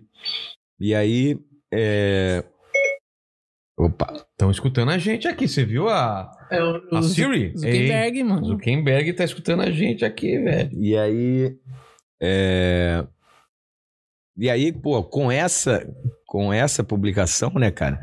E aí acabou, o pessoal acabou de, porra, falar: caraca, a gente, e o cancelamento foi a níveis estratosféricos, né? Depois de, de que eu lancei esse personagem, porra, e aí simplesmente tem, tem pessoas até que, né, é, do meio, né, do quadrinho e tal, que simplesmente nem falam mais comigo. Por causa do destro? É, por causa do destro. E, enfim, cara, é, é, eu, eu fico me perguntando até. Cara, eu vejo, eu vejo umas Eu- postagens, porque você sabe que eu sou Então. do ramo de quadrinho também. Sim, claro. E eu vejo um pessoal falando do. Cara, eu, eu, eu duvido que. Às vezes o cara nem lê o quadrinho Claro tá que fazendo uma, uma divagação, não. cara. Claro que não leram, claro que não leram. E, por E que aí- esse ódio, cara? Simplesmente porque. É, cara, porque os caras são intolerantes, né, cara? Os caras, eles. É, é isso que, isso que eu, cara, é- é, eu acho assim, uma, a puta hipocrisia da esquerda é essa coisa deles se é, é, do- é, rotularem como democráticos, entendeu? Na verdade, os caras não são. não pingo de. de- É, é, desde Sabe? que você concorde com o que ele fala, ele é Exatamente, democrático. os caras não são democráticos. Eu lembro cara. daquela campanha. Os caras não são eu lembro daquela democráticos. campanha Sou um quadri- quadrinista contra o fascismo. Exatamente. E esses caras contra o fascismo fizeram atos fascistas de tentar cancelar um brasi- brasileiros, a gente pode até citar nome, que estavam tentando ganhar o seu pão para sustentar a família e queriam que esse cara fosse demitido e fizeram um Exatamente. inferno, cara. Exatamente. Que, que democracia, que coisa legal é essa, cara? Vou Exatamente. destruir o cara simplesmente porque o cara pensa diferente de mim. Exatamente. E não tô nem falando se o cara pensa certo ou errado, não tô falando isso. Mas o, o- Bennett, né, Joe É, Bennett, Joey sofreu Bennett. Sofreu muito, cara. Eu também acompanhei isso de perto. de mandarem carta, de Ele é mandarem meu- e-mails, Ele é né? meu amigo, o cara é, também inferno, né? sofreu, é, virou um inferno e ele ia participar até na época da CCXP, da Comic Con. É, Ele não foi temendo, porque é, teve uns caras, né, que ameaçaram? que ameaçaram que iam né, chegar a agressão física lá e tal. Eu achava ruim, né, porque o Joey é grande pra É, cacete, cara. cara. Os caras é, Ia ter trabalho Ia lá. ter trabalho, mas tudo bem. Mas ele, ele sempre vai, pô, ele é um cara, porra, um cara puta família. E detalhe, ele tinha acabado de perder o filho dele, cara. Caramba, o filho cara, dele. não tem a menor... É, porra, num momento difícil, e aí é, ele preferiu não ir, porque ele sempre vai com a família. Eu lembro até das vezes que eu participei da, da CCXP, ele estava lá com a esposa, com, a- com os filhos, e ele decidiu não ir pra né, evitar problemas. E aí, cara, isso também foi muito sério, cara, foi muito triste. E esses caras, né, que fizeram isso com, com o Joey, fizeram, fizeram comigo. É, vira e mexe fazem também com outros artistas. É, eles, eles, cara, é isso que a gente tá falando. Eles não têm nada de democrático, entendeu? Eles são absurdamente intolerantes e, e, e o fascismo, né? Eu acho que parte deles, porque É. porque, por exemplo, eu até trouxe isso aqui, já que a gente ia acabar. Olha só isso aqui. Por que, que pode ter esse quadrinho? Tchê, um quadrinho do Tchê em mangá. Isso aqui eu comprei. acho- E tem que ter, né? Tem que Claro ter que tudo. tem. Por que tem que. Por que, que pode ter esse É. quadrinho aqui do Karl Marx, que é até com uma pegada infantil, É. entendeu? Karl Marx para criança, entendeu? E detalhe, pô, quem conhece um pouco da história de Karl Marx sabe que a, a vida desse cara não tem absolutamente nada, Com que ele pregava. não, do para se apresentar a um público infanto-juvenil. Ah, sim, sim, entendeu? E, e é feito, cara. E é feito e tá de boa e pode ter. E eu acho que. Eu acho não. É óbvio que pode É, ter. tem que ter E censura. tá aí. E por que não pode ter o destro? Isso que eu quero saber, cara. É, isso que eu pergunto os caras. Entendeu? Vem cá, por que que pode ter o do Max? Tem um amigo meu lá do Rio que fez uma, um quadrinho do Lenin, um dos maiores assassinos, porra, da, da história história. humana. Entendeu? Por que que pode ter e não pode ter do destro? Eu quero que eles me expliquem isso. E. Porque essa é a vontade dos caras, é, É. que não exista. Exatamente. Não é, não é assim, não concordo. É assim, cancela o cara. É, não pode não, ter. Não pode ter, não pode publicar, não pode ter. Cara, eu não entendo isso. eu também é só não não, ler, é só É, você. eu também você não, consigo gosta. entender, cara. Eu não consigo entender. E aí. é, e o debate. é, o- simplesmente o debate não acontece. Entendeu? Porque é, o debate para eles é falar alguns jargões lá, né? Algumas frases feitas que a, que a esquerda sempre tem, né? Fala lá aquela meia dúzia de. E para debater mesmo, eu queria debater, igual fez agora o Coppola com, Com Kim. com o Kim. Queria que um cara desse viesse é, debater Então, comigo. aí a gente volta nisso daqui. Você tava me mostrando essa imagem, Aham. e aí, pelo que você me disse, me- uma, uma mesma pessoa que criticou isso lançou um quadrinho com uma cena ao contrário, não foi? Aqui é o, é o doutrinador batendo no. Ah, sim, sim, então. Exatamente. Nessa época, né, lá em novembro de 2019, fizeram até uma campanha até rela- relativamente grande, cara, contra mim, né? Com um monte. é, um, um, um ilustrador pegou, né? Fez ao contrário aqui o doutrinador sendo socado, uma espécie de template, né? E deixou em branco a outra parte para que os outros ilustradores, os outros desenhistas, desenhassem seus personagens socando o doutrinador. É. E colocou isso na, na rede, né? E cada um fez su- seu- sua arte lá, né? Modéstia parte, várias delas lamentáveis, sofríveis, e colocaram lá seus personagens socando o doutrinador, entendeu? Cara, isso aí, sinceramente, é, não fez absolutamente nenhuma Me diferença. parece mais que, que mostram que eles sofreram um golpe, né? Sabe quando fala assim, puta, os caras estão se, tão se importando tanto faz uma Exatamente, campanha cara. dessa. Exatamente. E, e, assim, detalhe, cara. É, porra, sem sacanagem, é, Vilela, não é, não é. Sabe? Parece aquela, aquela frase de, de para-choque de caminhão, cara. Quanto mais recalque, quanto mais inveja desses caras, cara, parece que me impulsiona. Entendeu? Me impulsiona para outras.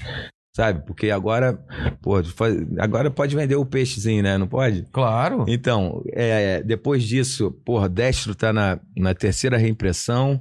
Doutrinador vem aí também é, com puta é, financiamento coletivo de maior sucesso. A minha nova editora Super Prumo fez essa parceria assim que se repito, né? Se a gente não fosse cancelado, se não fôssemos conservadores, com certeza estaria em todos os, os portais geeks ou cadernos de cultura do Brasil, porque é uma, uma parceria totalmente inédita para o quadrinho brasileiro, uma parceria de projetos autorais de mão dupla, ou seja, o pessoal vai, vai os americanos vão, é, já estão, né? É, publicando o meu material, não só o meu, aliás, perdão, isso que eu queria falar pro pessoal, que, eu, que na verdade é o mais importante, né? Não só o meu, mas é, outros autores, né, que, que acreditaram na minha editora, tiveram confiança no meu projeto, também né, tiveram coragem para botar a cara né, contra esses canceladores. Vão ser publicados lá fora também, A Lenda de Boia e tal, vários outros. Já, tão, já estão traduzidos, já estão lá esperando na fila para entrar né, na, produção, na, na, na publicação.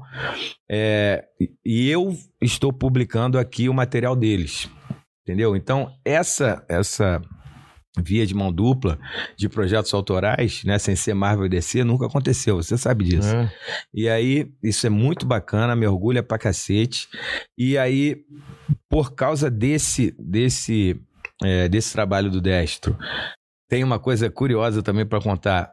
Quando saiu lá agora, é, na Arkheiva, um cara da Eslovênia leu e gostou muito. E aí teve, teve um, um lance assim, é, na hora foi, porra, uma correria. Parecia uma coisa muito escrota, mas acabou dando super certo. Foi uma parada, sabe, é, diferente, inusitada, mas foi foda. Que foi o seguinte: um amigo me avisou que tinham, já estavam fazendo um, um, um, oh meu Deus, um colecionável pirata do Destro lá fora. Caramba. Aí eu falei assim, caralho, que porra é essa aí? Entrei no site, o cara me mandou o link, entrei no site. Era um cara da Eslovênia, que é jornalista, mas também que, que saca de, de 3D, o cara mexe em modelagem de 3D. E aí o cara se amarrou na história e fez uma modelagem em 3D e colocou nesse, nesse, nesse site, nessa plataforma. Não sei se você conhece, que é o Hero Forge. Não. Então, o Hero Forge, você cria lá, né, o personagem e tal, coloca lá e você pode vender aquela mo- modelagem em 3D, em ZBrush e tal, para o cara é, é, imprimir em casa, imprimir na, na, na sua impressora 3D ou não.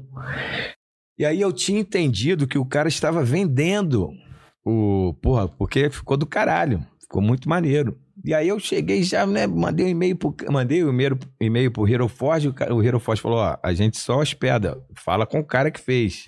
Aí me passou o e-mail do cara. E aí eu falei assim, porra, que porra é essa, irmão? Tá, porra. Aí o cara falou, não, calma, cara, porra, eu não tô vendendo, eu fiz como, sabe, lance de fã mesmo. Colocou lá pra Coloquei lá, aí eu falei, pô, mas tem o, o- um botão lá de buy. Ele falou assim, mas o botão tá desativado. Eu nem cheguei a. Cara, Quando eu vi o botão, eu falei, aí depois eu que fiquei sem graça. Ele falou, não, o botão tá desativado, pode ver lá e tal. O cara pedindo mil desculpas. E aí. Aí a gente começou a conversar por e-mail. E aí o cara, jornalista, cara, ele falou, porra, adorei teu trabalho, cara, cheio do cacete e tal, blá, blá. Porra, eu queria publicar aqui na Eslovênia, porque eu trabalho numa editora. Tá. Eu trabalho num jornal e tal. Eu falei, porra, então vambora e tal. Começamos a conversar e rapidamente, tipo assim, três dias, tava resolvido. Aí vou publi- publicar na Eslovênia e o chefe dele, que é o dono lá do- de, um, de um portal é, conservador na Eslovênia, é, é, propôs que ele fosse o meu agente literário no leste europeu. Porra. E aí ele falou assim: porra, eu conheço pessoas na Hungria, na, na República Tcheca, na Ucrânia, na Polônia, que vão se interessar por esse material com certeza. Vamos fazer jogo? Eu Falei, mas é óbvio. Falei, cara, pô, tá vendo? Então, de uma confusão lá. E aí, graças a Deus, vamos já assinei contrato, vamos sair no leste europeu com destro, que com certeza vai ser, não tem dúvida nenhuma, vai ser um sucesso absoluto. Porque, Que porra, os caras né, viveram 40 anos eh, Sobre o- so- sob o o coturno soviético. É. Quando eles lerem alguma coisa como essa, sabe, é, por liberdade, antimarxismo, os caras vão se amarrar, não tenho dúvida nenhuma. E vamos falar Entendeu? do filme, cara. Como que foi o lance do filme do Doutrinador? Como aconteceu? Quando aconteceu? Te procuraram? Você foi procurar uma produtora? Como foi? Então, o, Doutrinador foi assim, cara. Desde 2013, eu já vinha namorando com. Eu não, né? É, é, tinha um namoro, as pessoas se contactavam comigo, produtores e diretores, assim, importantes no meio do audiovisual brasileiro, sabe? Aí eu falei, lá em 2013 e 2014 ainda, falei com Afonso Poiá, Tomás Portela, Caio Gulani, ah, e assim por diante. Teve mais. E aí, é, assim, nunca, né, tinha um namoro, mas nunca pintava o casamento. No final de 2015, né, é que teve um, um namoro com a Downtown Filmes, que é a principal distribuidora é, de, do- de filmes brasileiros. Eles são, eles ficam lá no Rio, né? E aí apresentamos lá o, o, o projeto para eles e aí fechamos. E eles têm uma, uma, uma parceria orgânica, né? Vamos dizer assim, uma parceria comercial muito forte com a Paris Filmes, que também é um player muito grande no Brasil. E a, e a Paris estava começando né, a deixar de ser só distribuidora para também ser produtora. Eles tinham acabado de produzir um filme infanto-juvenil com aquela menina youtuber que agora esqueci o nome. Kéfera? Não, uma outra. É, Tá. Enfim. E aí é, fechamos e tal, e começamos a, E aí não posso deixar nunca de, de citar isso, que generosamente os dois produtores, é, o Márcio Fracaroli pela Paris Filmes e o Bruno Weiner pela Downtown Filmes, generosamente me chamaram para fazer parte da sala de roteiro. Generosamente porque, porra, eu fazia roteiros de quadrinhos. Eu nunca tinha trabalhado em cinema antes, mas eles me queriam perto do personagem, perto do processo todo. Então fiz parte da sala de roteiro e também né, generosamente, eles me deixaram próximo, muito próximo de todo o processo decisório é, né, do projeto como um todo, sabe? É óbvio que eu não tinha ah, a palavra final, né, das decisões e tal, mas eu participei bastante, muito próximo de todo o projeto. Então, cara, foi como um- literalmente um sonho para mim. Foi, Quem não quer levar o, de exatamente, foram três anos muito intensos. três anos? Três Desde anos. o- Três anos. É, do final de 2015 até fi- Caramba. final de 2018. Filme dá, É, dá um demora, dá trabalho, né, trabalho, cara? cara? Dá trabalho. dá Teve trabalho. storyboard, tudo. Teve, claro. É mesmo? storyboard pro- foda. É mesmo? Você que Foda. fez o. Não, não, não. Eu trouxe até que, cara, deixa eu lembrar aqui qual o nome do. do... Esse aqui é. Deixa a galera ver aí. Tá, vamos lá. Coloca É. aqui pra cá, pra cá, pra cá. Então, esse. Aquele ali foi o primeiro. Esse, né? né? Esse foi o segundo, esse foi o terceiro.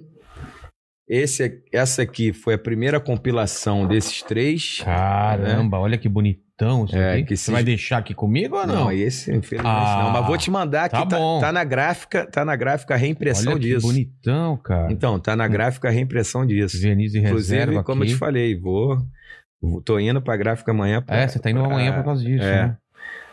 pra supervisionar essa impressão. Tá. Entendeu? E esse, aí esse esgotou também, e esse é a reimpressão desse, que foi, Ah, tá. Essa é uma versão é, desse. que, que aí já tinha o filme, né? Tá. E aí a gente fez essa ah, capa, entendi. essa sobrecapa aqui, que ficou bonitona, entendeu? Esse também esgotou. Então, a reimpressão é desse compilado, que vai Tá. vir com isso tudo aqui, mais de 200 páginas. Aí deixa eu lembrar aqui o nome do... Aqui, tem, a- aqui, ó. tem o Storyboard aí? Rodrigo Leão aí. Pô, Tem o storyboard aí do Rodrigo Leão. Eu gostei muito do storyboard. que legal, cara. Então foi isso, eu Você- fiquei mas você muito. participou de todo o processo, seleção de atores e tudo ou não? Não, então, eu via, como eu falei, eu dava opinião, né? Mas não era. Não é, co- óbvio, não era a opinião final, mas eu opinei, pô, participei da, da, da seleção dos atores, foi muito bacana isso. E é aquilo, né, cara, como eu tava falando, foi um sonho, três anos ali de sonho, vendo o teu filho que você criou, porra, numa página de papel, é, tomando vida e, porra, foi, foi, Mas ficou boa a caracterização, né? ficou, cara? cara, ficou Essa bem deve, legal. devia ser a sua maior preocupação, né? De, É, era a preocupação de todos, né? de como mas não a, a- fazer. então, mas a figurinista, ela deve ter o nome dela aí também. A figurinista, ela foi, é, o doutrinador foi indicado a vários prêmios no Brasil, cara.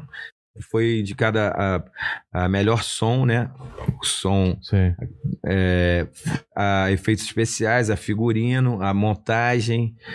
é, e também, né, cara, o que me orgulha pra cacete, o Doutrinador foi o, o filme latino até hoje, foi o único filme latino a ser convidado para participar da, do Festival de Filmes de Ação que é idealizado pelo Jack Chan. É um, Ah, é? é um evento anual de é, a Semana Internacional de Filmes de Ação.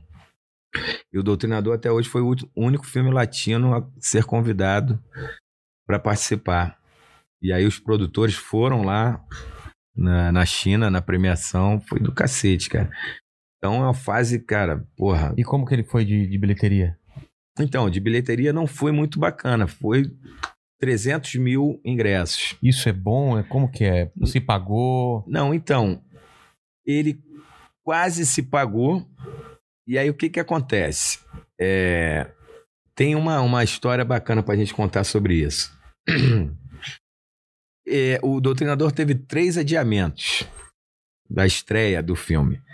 O primeiro foi sobre foi né que tinha um problema técnico mesmo que a produção da Paris não não estava curtindo um, um lance lá de um efeito especial e aí foi adiado. O segundo foi uma coisa estranhíssima da, é, da Ancine que é, colocou o doutrinador para 18 anos na classificação etária, entendeu? E aí os produtores não concordavam, né? Ninguém concordava com aquilo porque é, assim a gente tinha, eu tenho na minha base de fãs e a gente via pelas pesquisas também sobre o filme que 16 anos tinham né, fãs já com a cidade e tal, ia né, ter algum impacto sobre a bilheteria e tal, blá, blá, blá.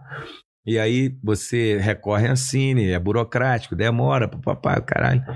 Aí teve esse atraso. E o terceiro, que é o calcanhar de Aquiles da história toda, que é o problema, o doutrinador ia, ia é, estrear, que para mim, uma, uma data, porra, perfeita. Não vou lembrar a data especificamente, mas era exatamente entre os dois turnos da eleição de 2018. Tá. Perfeito, né? Era perfeito, cara. Personagem político. Personagem político, um personagem que matava políticos, um, é, né? E aí, o que que acontece? Paris e Downtown Filmes decidiram é, que o filme podi- podia ser perigoso, né, para aquele momento, né? E aí tem e podia ser muito controverso e tal. Não, mas é- o lance controverso é o melhor pra um filme, né? Exatamente, exatamente. E aí eles ficaram literalmente assim receosos. E aquela, aquela história também, né? Sempre, né? Os produtores têm medo da crítica, da É. crítica, uma crítica, né? Principalmente, né? Desses, desses jornais que ninguém mais lê, né? Estadão, Folha, Globo e tal. E eles com medo, não, porra. Porque qual era o medo da parada, né? Qual era o medo dos caras desde lá do início, né? Que o personagem não fosse é, já é, a gente começou ali no, no, no meio de 2016, mas já, já para finalizando o filme, já tinha essa coisa desse fenômeno é, é, eleitoral bolsonarista. Já tinha aquela onda, Tá. entendeu? Isso preocupava sobremaneira os produtores, entendeu? De que o filme não soasse ou parecesse bolsonarista. Ah, entendi. Entendeu? Por quê? Porque o cara. que ficasse colado com a imagem do Bolsonaro. É, porque, pô, o cara bélico, tal, caralho, contra a corrupção, Ah, entendi, bababá, o cara. Faz sentido. faz entendeu? sentido. Não, faz sentido. Aí É. o cara. Mas, pô, É. calma aí, cara. Isso era exatamente, né? Porque é, era o que é, eu comentava na época. Porra, o Capitão Nascimento, né? Tropa de Elite. O sucesso do Tropa de Elite foi justamente o quê? As o, o próprio, né? O, o Zé Padilha e tal, os caras falaram assim: não, o- no- lá no início, o Capitão Nascimento era pra ser o antagonista, É. quase um vilão. É. E foi o que as pessoas abraçaram Como herói. e amaram como herói. É. Entendeu? Aí eu falei assim, cara, a gente pode explodir com essa porra aí. Entendeu? Mercadologicamente falando, era a data ideal para ser lançado. É. O que mais me conforta é que eu encontrei com o produtor, com o Márcio, depois do filme eh, ser lançado, bem depois, a gente almoçou junto, e ele ratificou, corroborou essa minha eh, essa minha opinião. Ele falou, ele falou para mim, pô, realmente a gente tinha que ter lançado naquela data. E aí eles preferiram adiar mais uma vez para depois da eleição. E aí depois da eleição, amigo, acho que todo mundo aqui que está assistindo aqui a gente vai lembrar. Ninguém aguentava mais falar É, de, de política, política, é meu irmão. Foi uma eleição chata pra caralho. Entendeu? O nego não aguentava mais. E aí você chega no cinema, pô, filme brasileiro, que já tem um bloqueio É. né, brutal, Natural, na- já. natural das pessoas. Filme brasileiro, falando de política, corrupção, ah, não, não quero ver, não. Chega, né? Chega, entendeu? Então é, o foi. timing foi errado mesmo. Não, o timing foi totalmente errado, cara. E aí, o filme teve só 300 mil ingressos vendidos, que para um filme, né, vindo de um quadrinho e tal, não sei o que, a gente sempre tem essa, né, pô, É. foi bacana e tal, caralho. Mas é óbvio que a gente esperava mais, a gente queria muito mais, entendeu? E aí, E assim. Como foi a crítica? Não, a crítica foi ótima, cara. Ah, é? Pô, foi É, Os caras estavam com medo. Não, pois é, mas a crítica foi ótima. Depois eu posso passar aí pra você e o pessoal, se quiser. Tá. É só entrar lá na minha, na minha timeline. e- Porra, as críticas foram ótimas, ótimas. Até esses né, medalhões. Claro, o pessoal fala assim, né? Alguma coisinha ali. né? Não, mas, cara, todo mundo, porra, falou.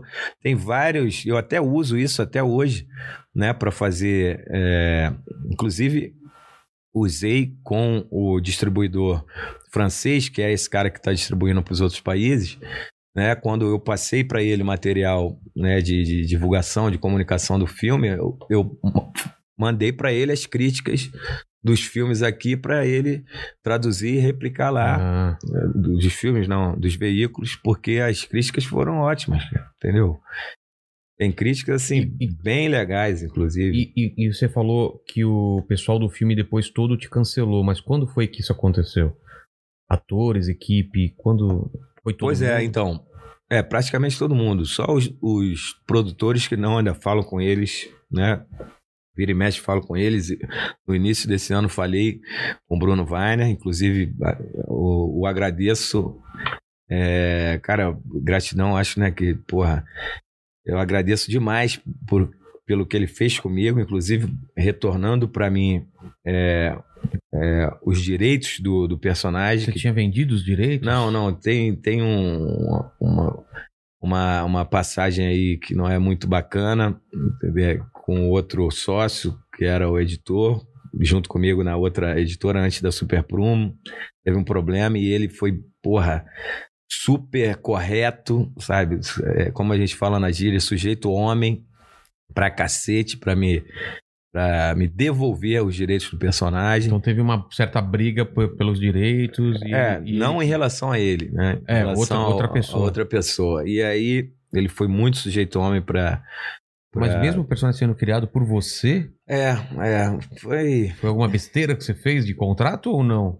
Também, também. também. Foi uma besteira que eu fiz de contrato, mas, mas assim, que. É, enfim. Que era fácil. Ele é, era fácil de, de, de resolver. De ele entendeu. Autor, ele entendeu e foi Pô, muito, muito bacana da parte dele. E você sempre eternamente grato a ele por isso.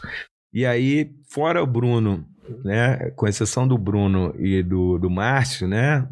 Renata também, né? O próprio Kiko, que se tornou o Kiko Pisolato, que é o protagonista do filme, é muito meu amigo, Pô. muito meu amigo. Ele é um cara. Mandou bem pra caramba. É, super de esquerda e tal, mas a gente mantém é, uma relação de respeito é, cara, muito grande. Qual é o problema entendeu? de você ser pois amigo é. de pessoas que pensam diferente? Pois é, mas teve, direita, é, é, mas teve outros atores até, teve uns que Teve um, inclusive, que falou que se arrependia de ter participado do filme, se pudesse, apagava a atuação e apagava o nome do filme e tal. Essas são as coisas bizarras. E, e, por que você acha que isso aconteceu? Se a crítica foi boa? Não, por causa do. Por causa, por causa dessa. Dele. Não pode tocar no Luiz Inácio. O problema cara. é o problema socar é o Lula, cara. O problema é esse. Não é? pode tocar no Luiz Inácio. Se ele tivesse batendo no Bolsonaro, tudo bem. Ah, Se tivesse batendo no Ciro Gomes, talvez. Ah, aí tudo bem. Pô. Tá na câmera de cima aqui? Se estivesse batendo. É, agora ainda mais que o Ciro rachou com o Lula. Ah, então, é? é? Se estivesse batendo. Na Marina não pode, cara. É fraquinho, né? Não, Marina não, não pode. pode.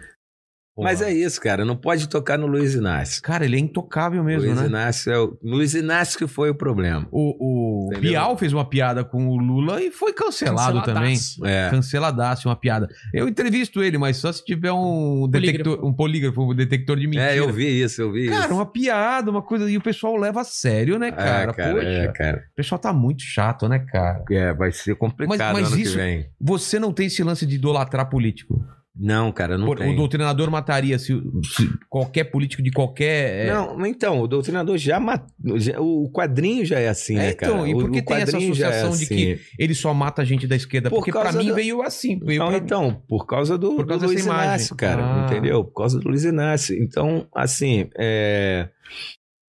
O, o quadrinho, o primeiro quadrinho, porque o segundo quadrinho já não tem já não tem essa coisa é, ou seja, são três edições, né? Então, é. o, segundo quadrinho já é já foge dessa coisa dele, dele ser só um justiceiro com sede de vingança. O, o segundo quadrinho já ele já, já é esse, esse... ele já exatamente é. já expande para um cara, né? Porque isso é legal de, de falar também. O doutrinador não é um, um cara só, né? Ele, ele é, é, eu fiz isso baseado no fantasma, né? Aquele é. o fantasma, o espírito que anda, o personagem icônico das antigas, ele vai passando de geração, não é nem de geração para geração, mas ele vai passando de uma pessoa para outra, né? Se você tem o ideal, a máscara é o ideal. É. Entendeu? Se você tem um ideal e tem um mínimo de disposição e treinamento, você vai lá, pega e vai embora. Entendeu? Então, o segundo doutrinador e o terceiro também são pessoas diferentes. E o segundo já vai por essa via democrática, né? De que a- acreditar de que é, pelas eleições e tal, né? É, é como as coisas se resolvem. Então, é, é isso que acontece. É, mas, porra, quando você toca no Luiz Inácio, isso tudo vem por água abaixo, entendeu? E o mais interessante agora também, Vilela, que essa próxima é, aventura do doutrinador, que é a quarta, se chama Vírus Vermelho. Eita. Aí olha o que que acontece. Mas foi, você escreveu depois do, do- da pandemia? Não, eu escrevi durante. Ah, tá. O que que acontece? Eu precisava, olha só como são as coisas, eu precisava justamente internacionalizar o personagem. Por quê? Porque ele tinha saído no Japão, Coreia do Sul, Itália e assim por diante. Né? E eu quero atingir, como já estou atingindo pela Raven, por isso tudo que a gente conversou, eu quero atingir outros países. E essas histórias, né? Essas histórias que estão aqui, elas são muito nossas, cara. Isso aqui é a nossa realidade, entendeu? Porque, por exemplo, para fazer a adaptação, a tradução para Arkham, eu tive que mudar várias coisas e até mesmo inserir novas páginas e tirar algumas. Ah, Porque esse cenário de corrupção tão nosso, tão brasileiro, os caras não entendem. É, tem país que os caras não os caras sabem não que é entendem. É, é totalmente. Sabe, os caras falam, pô, não é possível. É. Entendeu? Então isso aqui é muito brasileiro, é muito nosso. Então eu precisava de, de colocar o personagem num ambiente, num cenário internacional, global. E, ironicamente, essa merda aí que a gente está vivendo veio a calhar. Então, eu, né, e meu amigo, se estiver vendo ainda, se não estiver dormindo, Sérgio Martorelli, meu querido, um abraço. A gente criou um roteiro, uma trama que internacionaliza o personagem, entendeu? Coloca o, doutrinador nessa trama global de, de governança eh, chinesa, de geopolítica internacional, de tramas sobre, sabe, essa questão sanitária. Por isso se, chama vírus vermelho. Tem. E aí, mais uma vez, como não podia deixar- de ser, mas eu também fiz de sacanagem. né? É, você cutuca É, também. o né? cutuco também, né? Não podia deixar de ser nego, ficou puto pra caralho. Pô, o cara, pô, blá, blá, blá, fascista, é isso, é isso, aquilo, pô, porque o vírus não é chinês. Olha aí, ó. É. Olha aí o que está acontecendo. Agora, semana passada, né? O M6, que é a agência de inteligência britânica, depois que o Biden já tinha, né, é, expedido lá uma coisa, ó, vamos descobrir essa porra aí da onde vem mesmo. E agora, acho que foi, é, semana passada, o M6 falou, já existem, né, é, indícios de que o vírus, né, nasceu em laboratório e vamos correr atrás dessa vertente aí de, né, desse movimento de que já várias agências de inteligência já estão trabalhando com essa hipótese, que para mim, né, é real para mim, que eu sou um amante, né, Teorias da de teoria da, conspiração. da conspiração. Porra, você também é um É. criador, é um cara, né? Porra, para nós que somos autores de ficção, porra, teorias da conspiração são as melhores coisas possíveis. A série Porra. do Stephen King foi isso, né? O- Mas- aquela do, do Porra. a Dança da Morte, não? Que é? Que o vírus também mata 99% da, da população Sim. e, e foge de um. E, e escapa de um laboratório. De... Sim, então, pô, teorias da conspiração é um sub, né, um, um É. material pra gente trabalhar, pô, maravilhoso. E Pô, se, né? É, o tal do e se, né? exatamente. Aí de- outro dia até, né, que o pessoal ficou me indagando sobre isso, eu fiz uma lista lá gigantesca de mais de 20 filmes famosos, né, que não vou repetir aqui porque ia ficar redundante, mas de 20 filmes famosos que são teorias da conspiração, É. entendeu? Então eu não podia deixar passar essa, repito, infelizmente, né, É. essa merda aí, mas eu não podia deixar de passar essa oportunidade de internacionalizar o personagem com um assunto como esse. E foi o que eu e o Sérgio fizemos, entendeu? E aí, graças a Deus, né, o pessoal já comprou a ideia, nosso financiamento coletivo foi um sucesso. A história tá bonita pra cacete. Já mostramos lá também nossos parceiros americanos. Os caras falaram, porra, isso vai ficar do cacete. O pessoal vai, vai adorar. Super atual, sabe? Super, é, porra, dinâmico, ação pra cacete, tiro, porrada e bomba, que é o que a gente gosta, que é o que o povão gosta. Entendeu? Então é isso.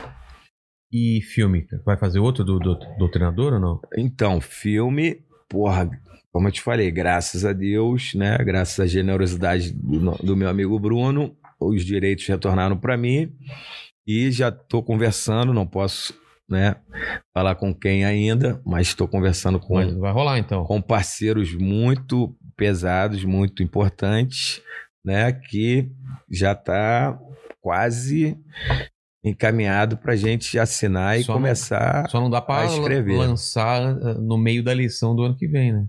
Pô, seria. É, né, não não, dá vai dar tempo, tempo, não não, dá dá tempo. tempo. Infelizmente não É, dá tempo. Não dá tempo. Mas aí que tá, cara. A gente, é, a gente já tá ligado nesse lance do, do- de internacionalizar o personagem. Entendeu? Cada isso, vez vai ficar menos não, é, isso, personagem brasileiro, né? é, isso já é. Não tem jeito, não tem pra onde É. fugir, até porque, né? Graças a Deus, foi bem recebido, teve ótimas críticas no Japão, teve ótimas críticas na Coreia. Teve- não teve boas, mas né, ótimas, mas teve boas críticas na França, entendeu? Então, Entendi. o filme, né, não foi um sucesso, mas foi bem, entendeu? As pessoas me falaram, porra, porque qual era o medo nosso, né, Vilela, desde o início, né? A gente não tem nenhuma tradição, a gente não tem nenhuma experiência Filme de ação. de fazer um filme de ação baseado É. num quadrinho de super-herói, zero, É verdade. nada, Enten- entendeu? Então, qual era o medo da produção desde o início, e principalmente da produção executiva? É que a gente fizesse um negócio tosco. Ficasse engraçado em vez de ficar sério. né? Exatamente. É. Então, graças a Deus, também graças a muito trabalho e tal, a Paris, porra, a Paris mandou bem pra cacete nisso. É, o filme ficou, não ficou tosco, o filme ficou, pô, super apresentável, tanto que, pô, o pessoal do Japão gostou. Entendeu? É, os caras são, porra, então, Japão, Coreia. Então, o filme ficou é, é, é, porra, super apresentável, vamos Não, dizer e- assim. E, e pelo que você está falando, a ideia do segundo, então, é ter um roteiro que, que seja mais abrangente, que possa funcionar melhor no mundo inteiro. Né? Exatamente, Ah, tá. exatamente. Então, essa ideia, até que, né, com essas pessoas que eu estou conversando, já foi apresentada dessa maneira, Tá. entendeu? Para que o filme seja um produto é, facilmente é, é, vendável e consumido em outros países, entendeu? Vamos ver o pessoal do chat o que, que tá falando aí. Como que estamos com o chat aí? Pô, Ó, vou ter que muita- fazer... Aí, vou ter que ir no banheiro. Vai lá no banheiro, vai lá no banheiro. Enquanto isso, você vai lendo o que não é pergunta pra ele e aí a gente espera ele voltar. Onde é? Onde é? É aqui- aí você errou o caminho, é pra lá, ó. Falei pra deixar acesa a luz lá, ó. Onde é? É lá, é lá. Ali atrás. É. O cara ia mijar no corredor, cara, olha só. Opa. Achou? Ah, beleza. O- Essa pergunta é pra ele, mas o, o Vilela também tem todo o, O background. o background pra responder, mas aí a hora que ele voltar também Tá a bom, gente, manda. a gente Não sei completa- se eu tenho também, vamos ver. Não, tempo. Ele falou que tirando os clássicos, as HQs de heróis hoje estão bem meh.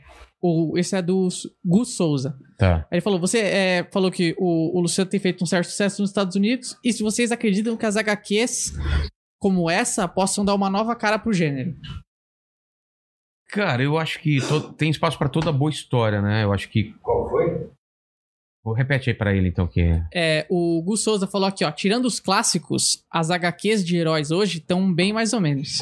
Você tem feito um sucesso nos Estados Unidos. Você acredita que as HQs como a sua possam dar uma nova cara pro gênero? Gênero de super-herói, né? Cara, então, é, não só as HQs como as minhas, mas o que que acontece? Já está é, rolando nos Estados Unidos um movimento de resgate, vamos dizer assim, desse, de, do tipo de, de, de histórias, até como é o slogan da minha, da minha editora, histórias como antigamente. Por Uhum. quê?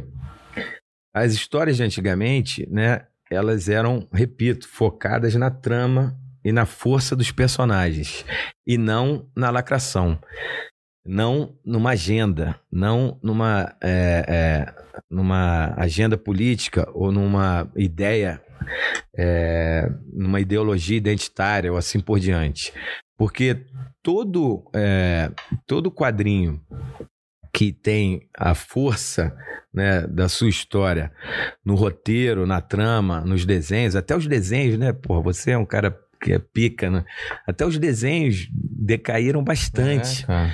E aí, é, então, é uma, é um- eu acho que é um- vai ser um movimento natural. E eu, eu tenho certeza disso pelo que está acontecendo. A gente até esqueceu de falar sobre isso com o Comics Gate, que é uma espécie. Tu não saca? Não, não, tô por fora. Pô, o Comics Gate, né? O pessoal aí que deve estar ligado, é um movimento contrário a essa lacração Ah, né, que obviamente foi taxado de racista, fascista, tudoísta, mas é o, o que que é o Comics Gate? Nada mais é do que um movimento da galera que está de saco cheio disso e está procurando outras alternativas. E aí esse movimento, né, já tem alguns é, é, assim os caras de ponta que, por exemplo, o Ethan Van Cypher é um cara que ano passado, ano passado, não, acho que ano passado, foi o segundo, olha só que loucura, foi o segundo quadrinho mais vendido dos Estados Unidos. caramba.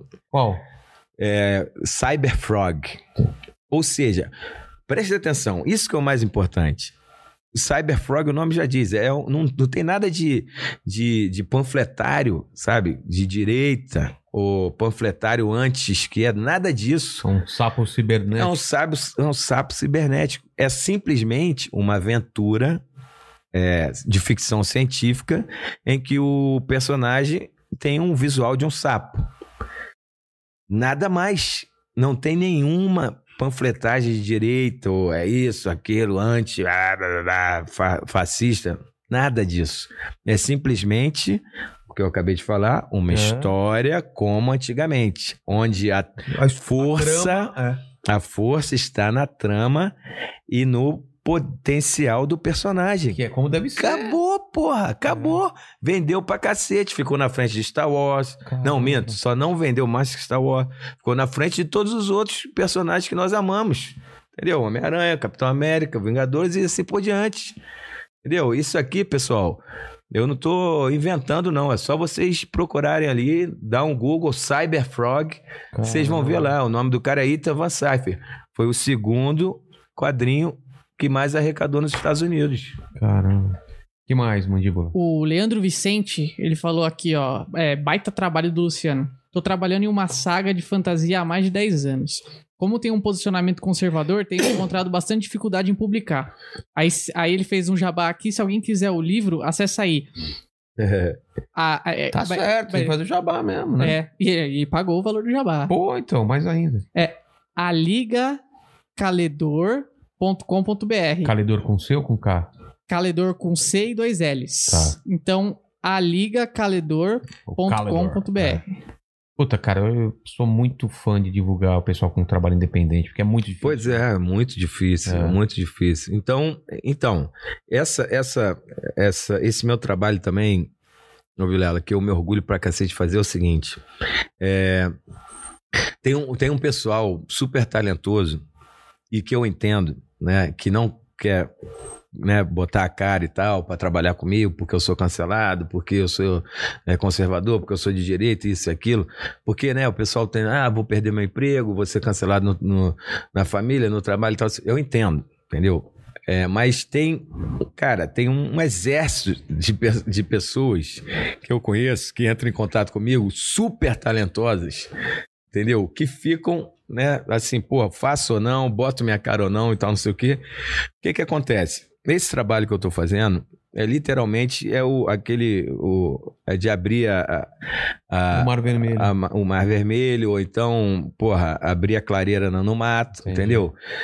Se Deus quiser, quando estiver com né, a editora mais sólida, e eu já estou é, lançando esses outros. é, Você já tá de olho nesse. não, eu já estou lançando esses outros autores. Ah, Vamos co- começar agora com Lenda de Boia, do Léo Andrade lá do Rio.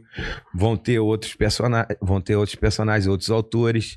E aí, quando o pessoal, né, sentir que tá, pô, o solo tá mais firme, e aí com certeza vão começar.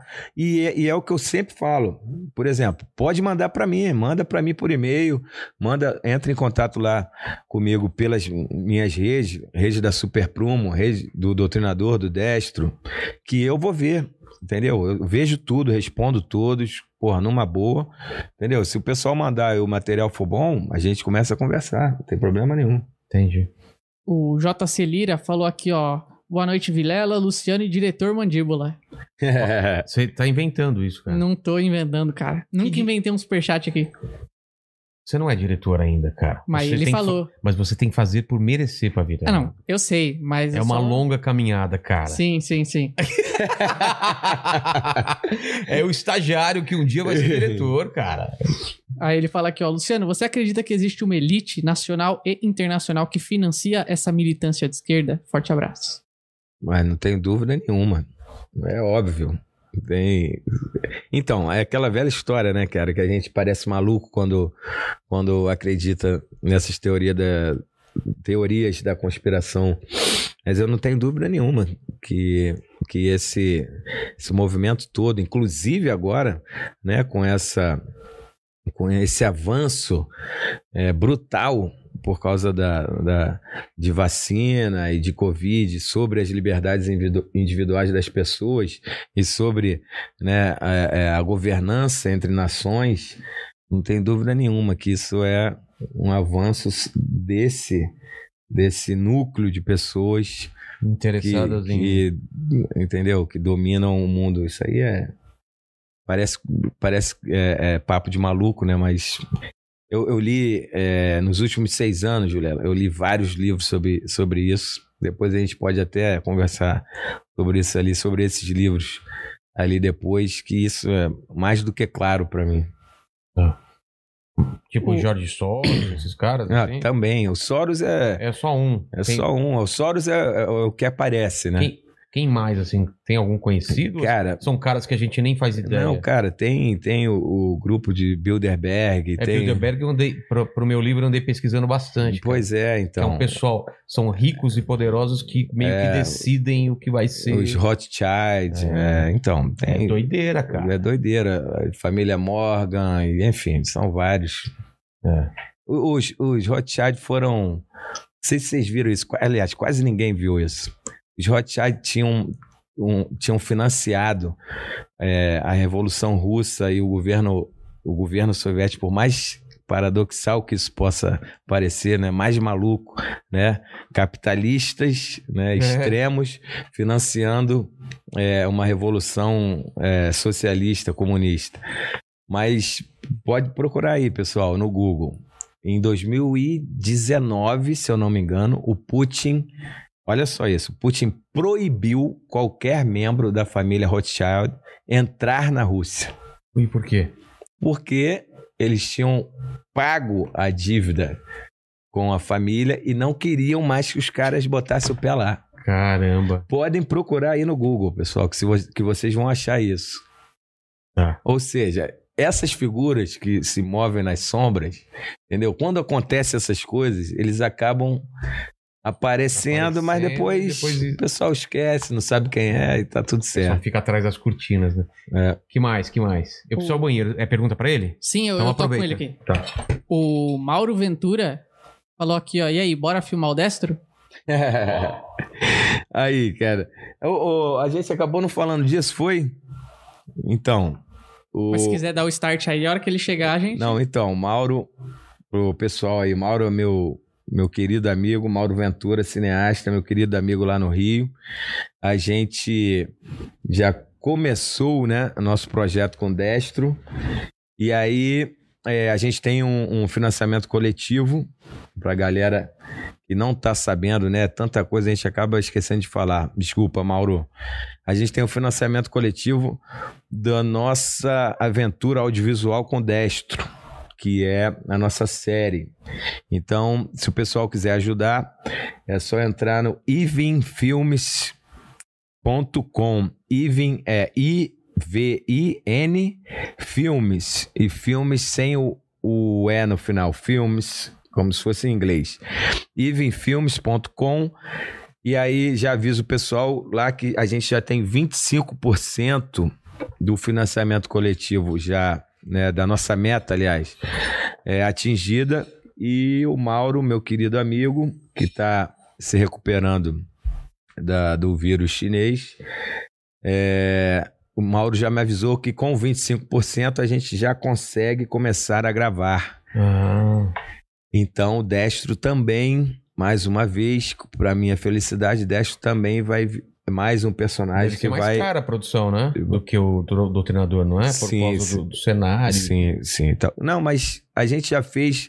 é, depois vou pedir para tu colocar lá no, né, nos links ali embaixo do nosso, Na- do nosso papo. Já tem, beleza. já tem lá o teaser. Ah, né? O- Já tem um cara. teaser é, de 50 e poucos segundos.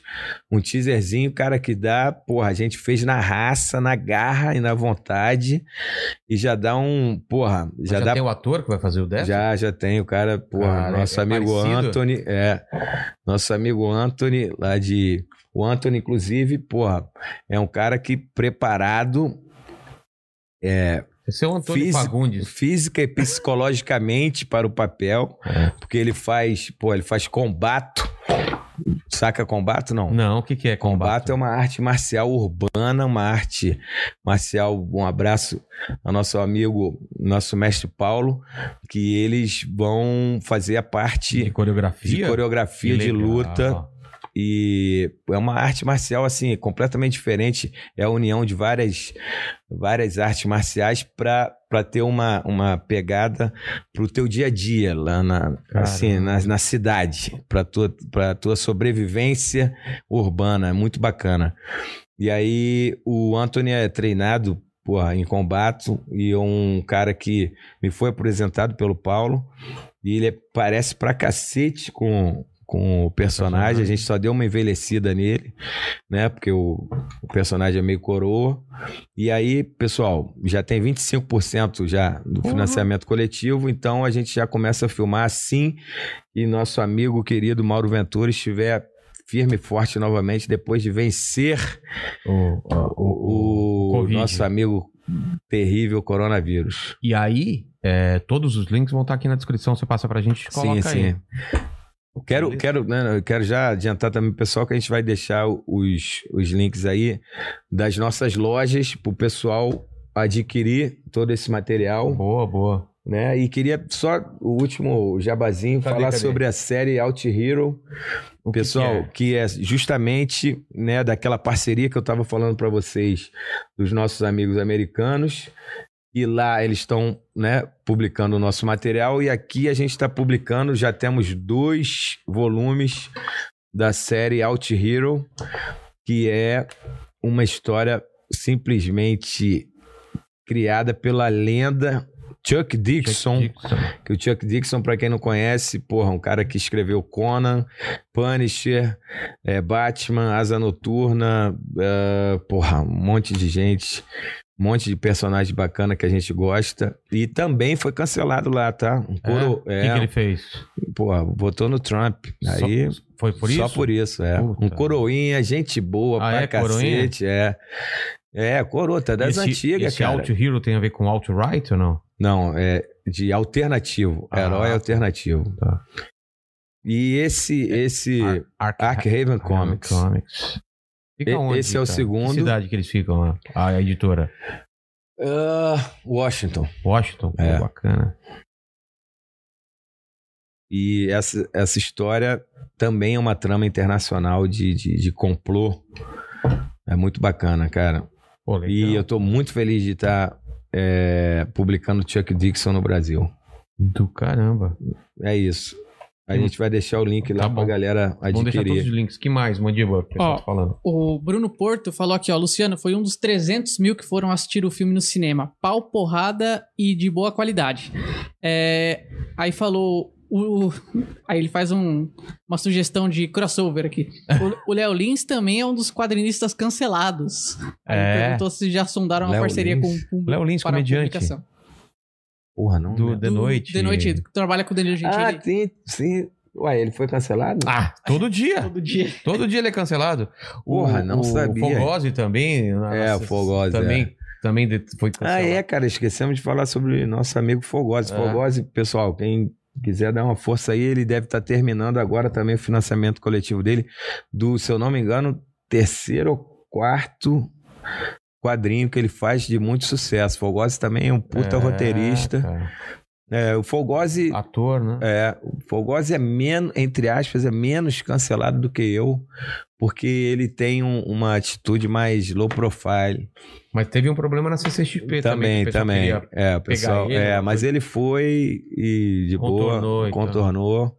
Mas o Fogose, cara, eu, né, uma figura tão, né, gente boa É, e tal, que o pessoal é, Releva um pouco. releva um pouco. Eu sou mais, eu, é porque ele, ele não gosta. Eu gosto de espetar, entendeu? Eu gosto de dar umas, Cutucar. umas cutucadas na- na- nessa galera. Eu me divirto, cara. Eu me divirto. Entendeu? Eu me divirto com, a- com as contradições deles, entendeu? Entendi. Inclusive, é, o, o Henrique falou aqui, ó, que é o Henrique falando de, de Pernambuco, ele falou, trabalhei com Fogosa na revista Knock Me Out, e ele é mais um cara que sofre com o fascismo esquerdista nesse meio. Estou desenhando alguns projetos pessoais também. Olha. Manda pra gente. Manda pra gente que eu já sei que é bom, porque eu, eu lembro do, do Knock Me Out, era um traço bem bacana. É? É, bem bacana. Pode mandar pra gente aí. O Arnaldo fala aqui, ó, Luciano, um salve do grupo Nerd Conservador do Facebook. Alguma chance... Opa! Aí ele fala, alguma chance do Super Prumo trazer alguma HQ do Comics Gate pro Brasil como Jailbreakers? Então, existe essa chance sim. É, eu já comecei a conversar com os caras, entendeu? Mas eu acredito, né? Rola uma certa desconfiança. É, porque eu acho que eles estão. É, eu acho não, tenho certeza que eles estão esperando ver qual vai ser o resultado, né? Desse primeiro movimento com, com Ark Raven, para ver né, se vale a pena. Agora, é, Vilela, é tanta coisa que eu acabei esquecendo também. É, a gente vai estrear agora também, mês que vem. Eu vou trazer um personagem polonês Brasil, o John Hard. John Hard, o soldado amaldiçoado, que é um personagem é, feito por um autor polonês, o Jakub. Jakub Jakub. Jakub. Jakub. Cara, Cara, é um monte de, de Consoante. consoantes que é quase impronunciável pra gente. Então, é, mês que vem já, já vou estrear com John Hard, Soldado Amaldiçoado, que é uma história muito bacana. É, de um super-herói polonês que ele viaja no tempo e só pra galera, né, pra não se alongar muito, começa com a invasão é, da Polônia pela União Soviética na Segunda Guerra Mundial. Quem não sabe, a Polônia se ferrou dos dois lados. né? É, exatamente. Os alemães de um lado, a União Soviética não do outro. é, Meu Polônia, Deus do céu. porra. Os caras se fuderam muito. O Leandro Vicente ainda pergunta aqui se vocês têm espaço para livros de fantasia na editora. Sim, cara. Então, é, é, é o que eu sempre falo, eu deixo, né, eu deixo, então, é, é, é o que eu sempre falo, eu deixo, né, eu deixo aberto lá nas nossas redes. Pode enviar pra gente, é, repito, lá, porra, pelo Facebook da, ou Instagram da, da editora, do Doutrinador ou do Destro, sou eu mesmo que respondo, eu que, que tomo conta das nossas redes. Envia pra gente que a gente está sempre analisando originais. Tranquilo. E ainda tem muita gente aqui, é, assim, é que como o, o assunto é polêmico, o pessoal bate ainda muito na tecla que o doutrinador é um personagem bolsonarista radical aqui. É, então, eu sempre ouvi isso, inclu- do pessoal que tenta cancelar isso. Deixa claro aí, pessoal, se é, se não, Não, é. então, cara, eu acho curiosíssimo isso, porque o que acontece é o seguinte: eu já até, como a gente estava É, a conversando gente tá antes, conversando antes, por isso que a eu gente tô te estava conversando antes sobre isso. É, eu desafio, Ah, é eu verdade. desafio a quem é, Acusa a- de... me acusa de ser bolsonarista a ir nas minhas redes sociais e ver alguma coisa, é, sabe, eu tecendo loas é, a esse governo. Acho que é um governo que tem vários erros, como todos os outros tiveram, entendeu? E também tem vários acertos, O treinador ia, vários acertos. ia, ia atrás de alguém desse governo aí ou não? Ainda não, né? Mas ia ficar esperto. Ia Ainda come- não, ia ficar esperto. ia come- colocar escuta, ia É, é, começar. é, talvez com Salles agora, né? Tá, né? Tá, tá- o negócio tá complicado. Mas, assim, eu desafio as pessoas a, a- a fazer isso. Agora, se vocês forem, né? Quem tá comentando aí, acho que o pessoal fica irritadíssimo porque é, nas minhas redes sociais eu bato muito na esquerda o tempo todo. Praticamente todo dia eu faço um post justamente sobre a hipocrisia total, total da esquerda, entendeu? E, e desde aquele papo que a gente estava tendo lá, desde o início, né, do, do livro aí que a gente trouxe, Ah, né, sobre essa total contradição dessa ideologia que é, assassinou milhões de pessoas no mundo todo, nunca deu certo em lugar nenhum e é, acha que é, defendendo políticos corruptos, assassinos e, e- e delinquentes vai mudar de alguma maneira o panorama do nosso país. Então, é, de- dessa galera, entendeu? Pode ter certeza que vocês nunca vão ter algum tipo de clemência dos meus personagens. entendi. É isso? Quer falar mais alguma coisa? Não, eu queria te agradecer muito, né? Não, eu que te agradeço. Porra, pela, até pela coragem, porque, porra. É, cara, a gente Porra. aqui traz pessoas de todos. de pois todas é, as, cara, as- as porque tendências assim, e, e linhas ideológicas. porque cara. assim, eu tava até conversando com o Fernando. Não, eu lembro quando eu te convidei, você fala assim: Você conhece o meu trabalho mesmo? Você sabe É. que eu sou cancelado? Eu falei, claro, cara. Pois é, então. E até mandar um abraço também pro meu amigo Fernando Bedim, porque, porra, é, são poucas as pessoas que têm coragem de, de, sabe, de mostrar nosso trabalho. Inclusive, é, é interessante falar isso, né, antes da gente terminar, agradecer a todos os meus amigos é, de vários veículos, né, de vários veículos conservadores que me dão uma puta força, inclusive todo esse sucesso também se deve a eles. Veículos, né, é, porra, assim, mais importantes, como Revista Oeste ou Brasil Sem Medo e tal, e até também vários, várias páginas é, nerds, sabe? As- até as mais pequenininhas, com poucos curtidores, até as maiores. Mandar um abraço aí pra toda essa galera que me ajuda pra cacete dessas páginas nerds, páginas geeks conservadoras, que o pessoal me dá uma puta força sem eles, sabe? Nada disso estaria acontecendo, são minha base de fãs, entendeu? Então agradecer muito a essa galera. E assim, é, e justamente falar, né? Mandar um abraço também pro Fernando Bedin, porque justamente é difícil, fora né, desse, desse universo, vamos dizer assim, desse, dessa galera que é mais raiz, vamos dizer assim, de ter uma oportunidade da gente conversar e mostrar nossas ideias como a gente veio aqui hoje. Não, e, e com certeza vai ter gente falar que não se deve dar palco pra certas pessoas e eu sempre É pra essas exatamente pessoas isso. eu falo a mesma coisa. O que é dar palco? É ouvir a pessoa? É ouvir os argumentos? Aqui ele tá falando, por exemplo. Eu sempre ouvi que você fosse um bolsonarista e que o doutrinador era um personagem bolsonarista. E tem aqui o autor falando que não é. Então, assim, antes de você ouvir as pessoas é, input- imputando é, é, alguma coisa sobre um autor, escuta o próprio autor falando, porque eu, eu- eu vejo isso não, não só em relação a você, em relação ao game agora, tava tendo uma discussão com os, os- o- muitos fãs. Ah, eu acho que o Sandman é isso, o Sandman é aquilo. Ele falou assim, gente, eu sou o criador e tô falando que é assim. Assim, as pessoas às vezes querem saber mais do que a pessoa que, que criou, né? Quais são as, as motivações e tal. E, né? Então, mas essa, Te colocam. colocam então, mas essa polarização, cara, ela é. É recente pra você? Não, ela, não, eu tenho uma tese, né? Ah, é? É, eu tenho a tese que essa polarização começou em 2014. É mesmo? Vou tentar resumir o máximo possível. Até 2014, a gente. se- é, eu quero que o pessoal faça um esforço de memória. Até 2014, a gente se sentava com todos os nossos amigos e conversava so- sobre política de forma completamente respeitosa Civilizado, é verdade. e civilizada. Deixa eu te fazer, deixa eu te lembrar uma coisa. Em 2014 era a reeleição da Dilma.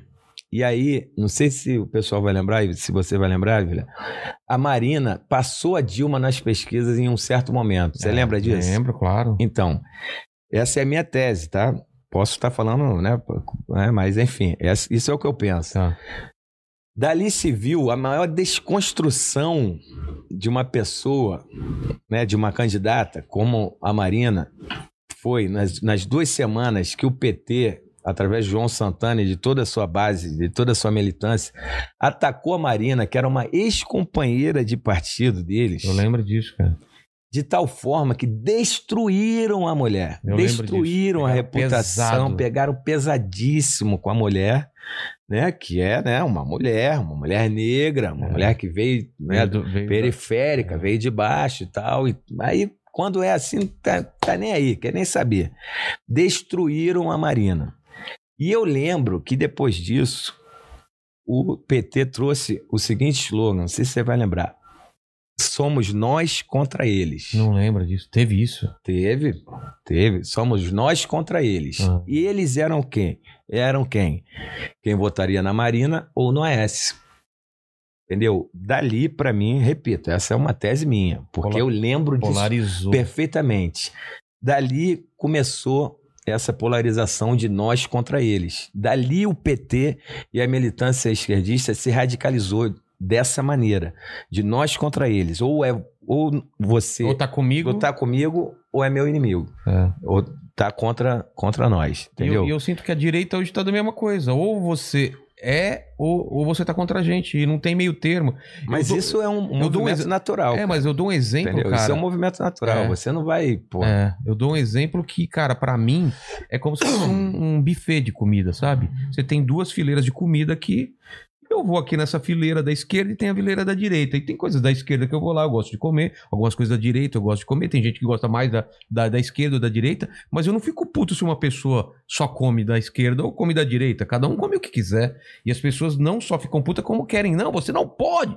Cara, deixa cada um pensar como era antes, né? Sentar numa mesa Sim, de bar sim. e conversar, né? Então, você conversava. E agora isso É, é, impossível. é impossível. Por exemplo, é- é, repito, é- é, Mas eu consigo conversar o Kiko Pisolato, por exemplo.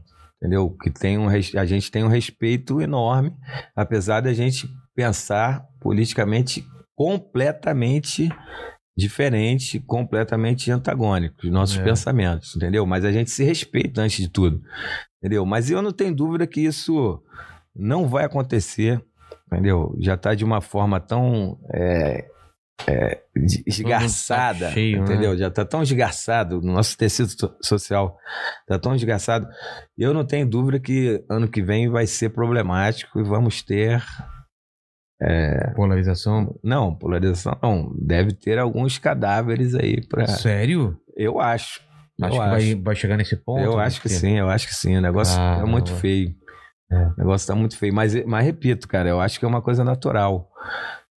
Também da, da, da, da parte da, do conservadorismo, da direita. Não, não tem como, cara. É, você. Foi aquilo que eu falei lá, lá alguns minutos atrás também sobre a minha posição. Você não pode pedir desculpa a quem quer, a quem quer o teu sangue. é. Entendeu? Não tem, não existe isso. Entendeu? Não existe isso. O antagonismo que a esquerda é, é, criou, entendeu? Até porque esse é o papel da esquerda, né? De dividir. Eles. É, essa, é- voltando, né, isso é a minha opinião, não sei se você concorda com isso, mas esse é o papel da esquerda, ela divide para conquistar. Sempre foi assim, sempre será. Então, essa coisa desse antagonismo foi criado por eles, entendeu? Então, é, a resposta, essa reação, ela era natural, ela teria que vir, entendeu? E, e a eleição do Bolsonaro é essa resposta, entendeu? E essa radicalização é a resposta. Não tem jeito. Eles pediram e eles Você vão acha que ter. ano que vem vai continuar nisso? Eu tenho Essa resposta certeza ou absoluta. vai ter uma terceira via, alguém no meio termo? Não, aí? não, Você acha que que não? não. Vai Não. continuar polarizado mesmo? Sim, sim. Caramba. Eu acho que não- eu, não- eu, eu não tenho dúvida que vai ser. Vamos ter. Lula e Bolsonaro. Sim, isso sim, mas eu tô falando sobre o lance Ah, tá. do, do, do pior cenário. Eu acho que a gente vai ter o pior cenário. Caramba, de mortes mesmo e. Eu acho, cara. Posso também, né? Tá Não, viajando. agora eu tô mas- pensando. E aí, Mandíbula? Ah, no nível que tá, cara. É, o galera tá, tá, com o negócio ódio, né? Tá alucinante. Tá ódio mesmo, Tá. cara. Porra. Mas é isso, obrigado por ter vindo, Pô, cara. valeu, Eu sempre termino o papo aqui com três perguntas que eu faço pra todo mundo e com você não vai ser diferente. Estamos É. aqui celebrando a sua obra, seus quadrinhos, toda a sua história de vida e olhando pra trás, qual foi o momento mais difícil? Foi algum desse cancelamento ou ou teve alguma coisa da sua vida que foi mais pesado? Qual foi o momento mais difícil da sua vida ou do seu trabalho? Hum, da minha É, vida. quadrinista, eu sei que trabalho e vida se misturam porque É, fica muito tempo na prancheta, né? Não, mas da minha vida eu vou, com certeza eu vou falar agora. Há dois meses e pouco agora foi a perda do meu pai, com certeza. Caramba. Meu pai era meu ídolo. Entendeu? Vou nem falar muito, senão vou, vou me emocionar. Meu pai era meu ídolo, foi com certeza a meu parte mais complicada da minha O que, vida. que ele tinha? Cara, ele morreu dormindo, cara. É? É, Velhinho? ele, é, ele já tinha uma idade avançada, tinha 88, Ah, tá. entendeu? Mas estava super bem, teve um dia normal, jantou e tal. E foi Então, tirar uma de soneca. surpresa mesmo. É, e. e não- Poxa vida, cara. foi, mas, enfim. É. Foi né, o mínimo assim que nos consola, que me consola, consola a família, que não, não sofreu e foi assim uma e conseguiu ver seu, o seu trabalho também? Sim, conseguiu ver sim, você? consegui ver os Cara, netos todos. Teve, não, teve uma vida plena. Ele curtiu pra caramba. Gostava muito de uma cervejinha também, É? como eu. Puxei Ah, ele.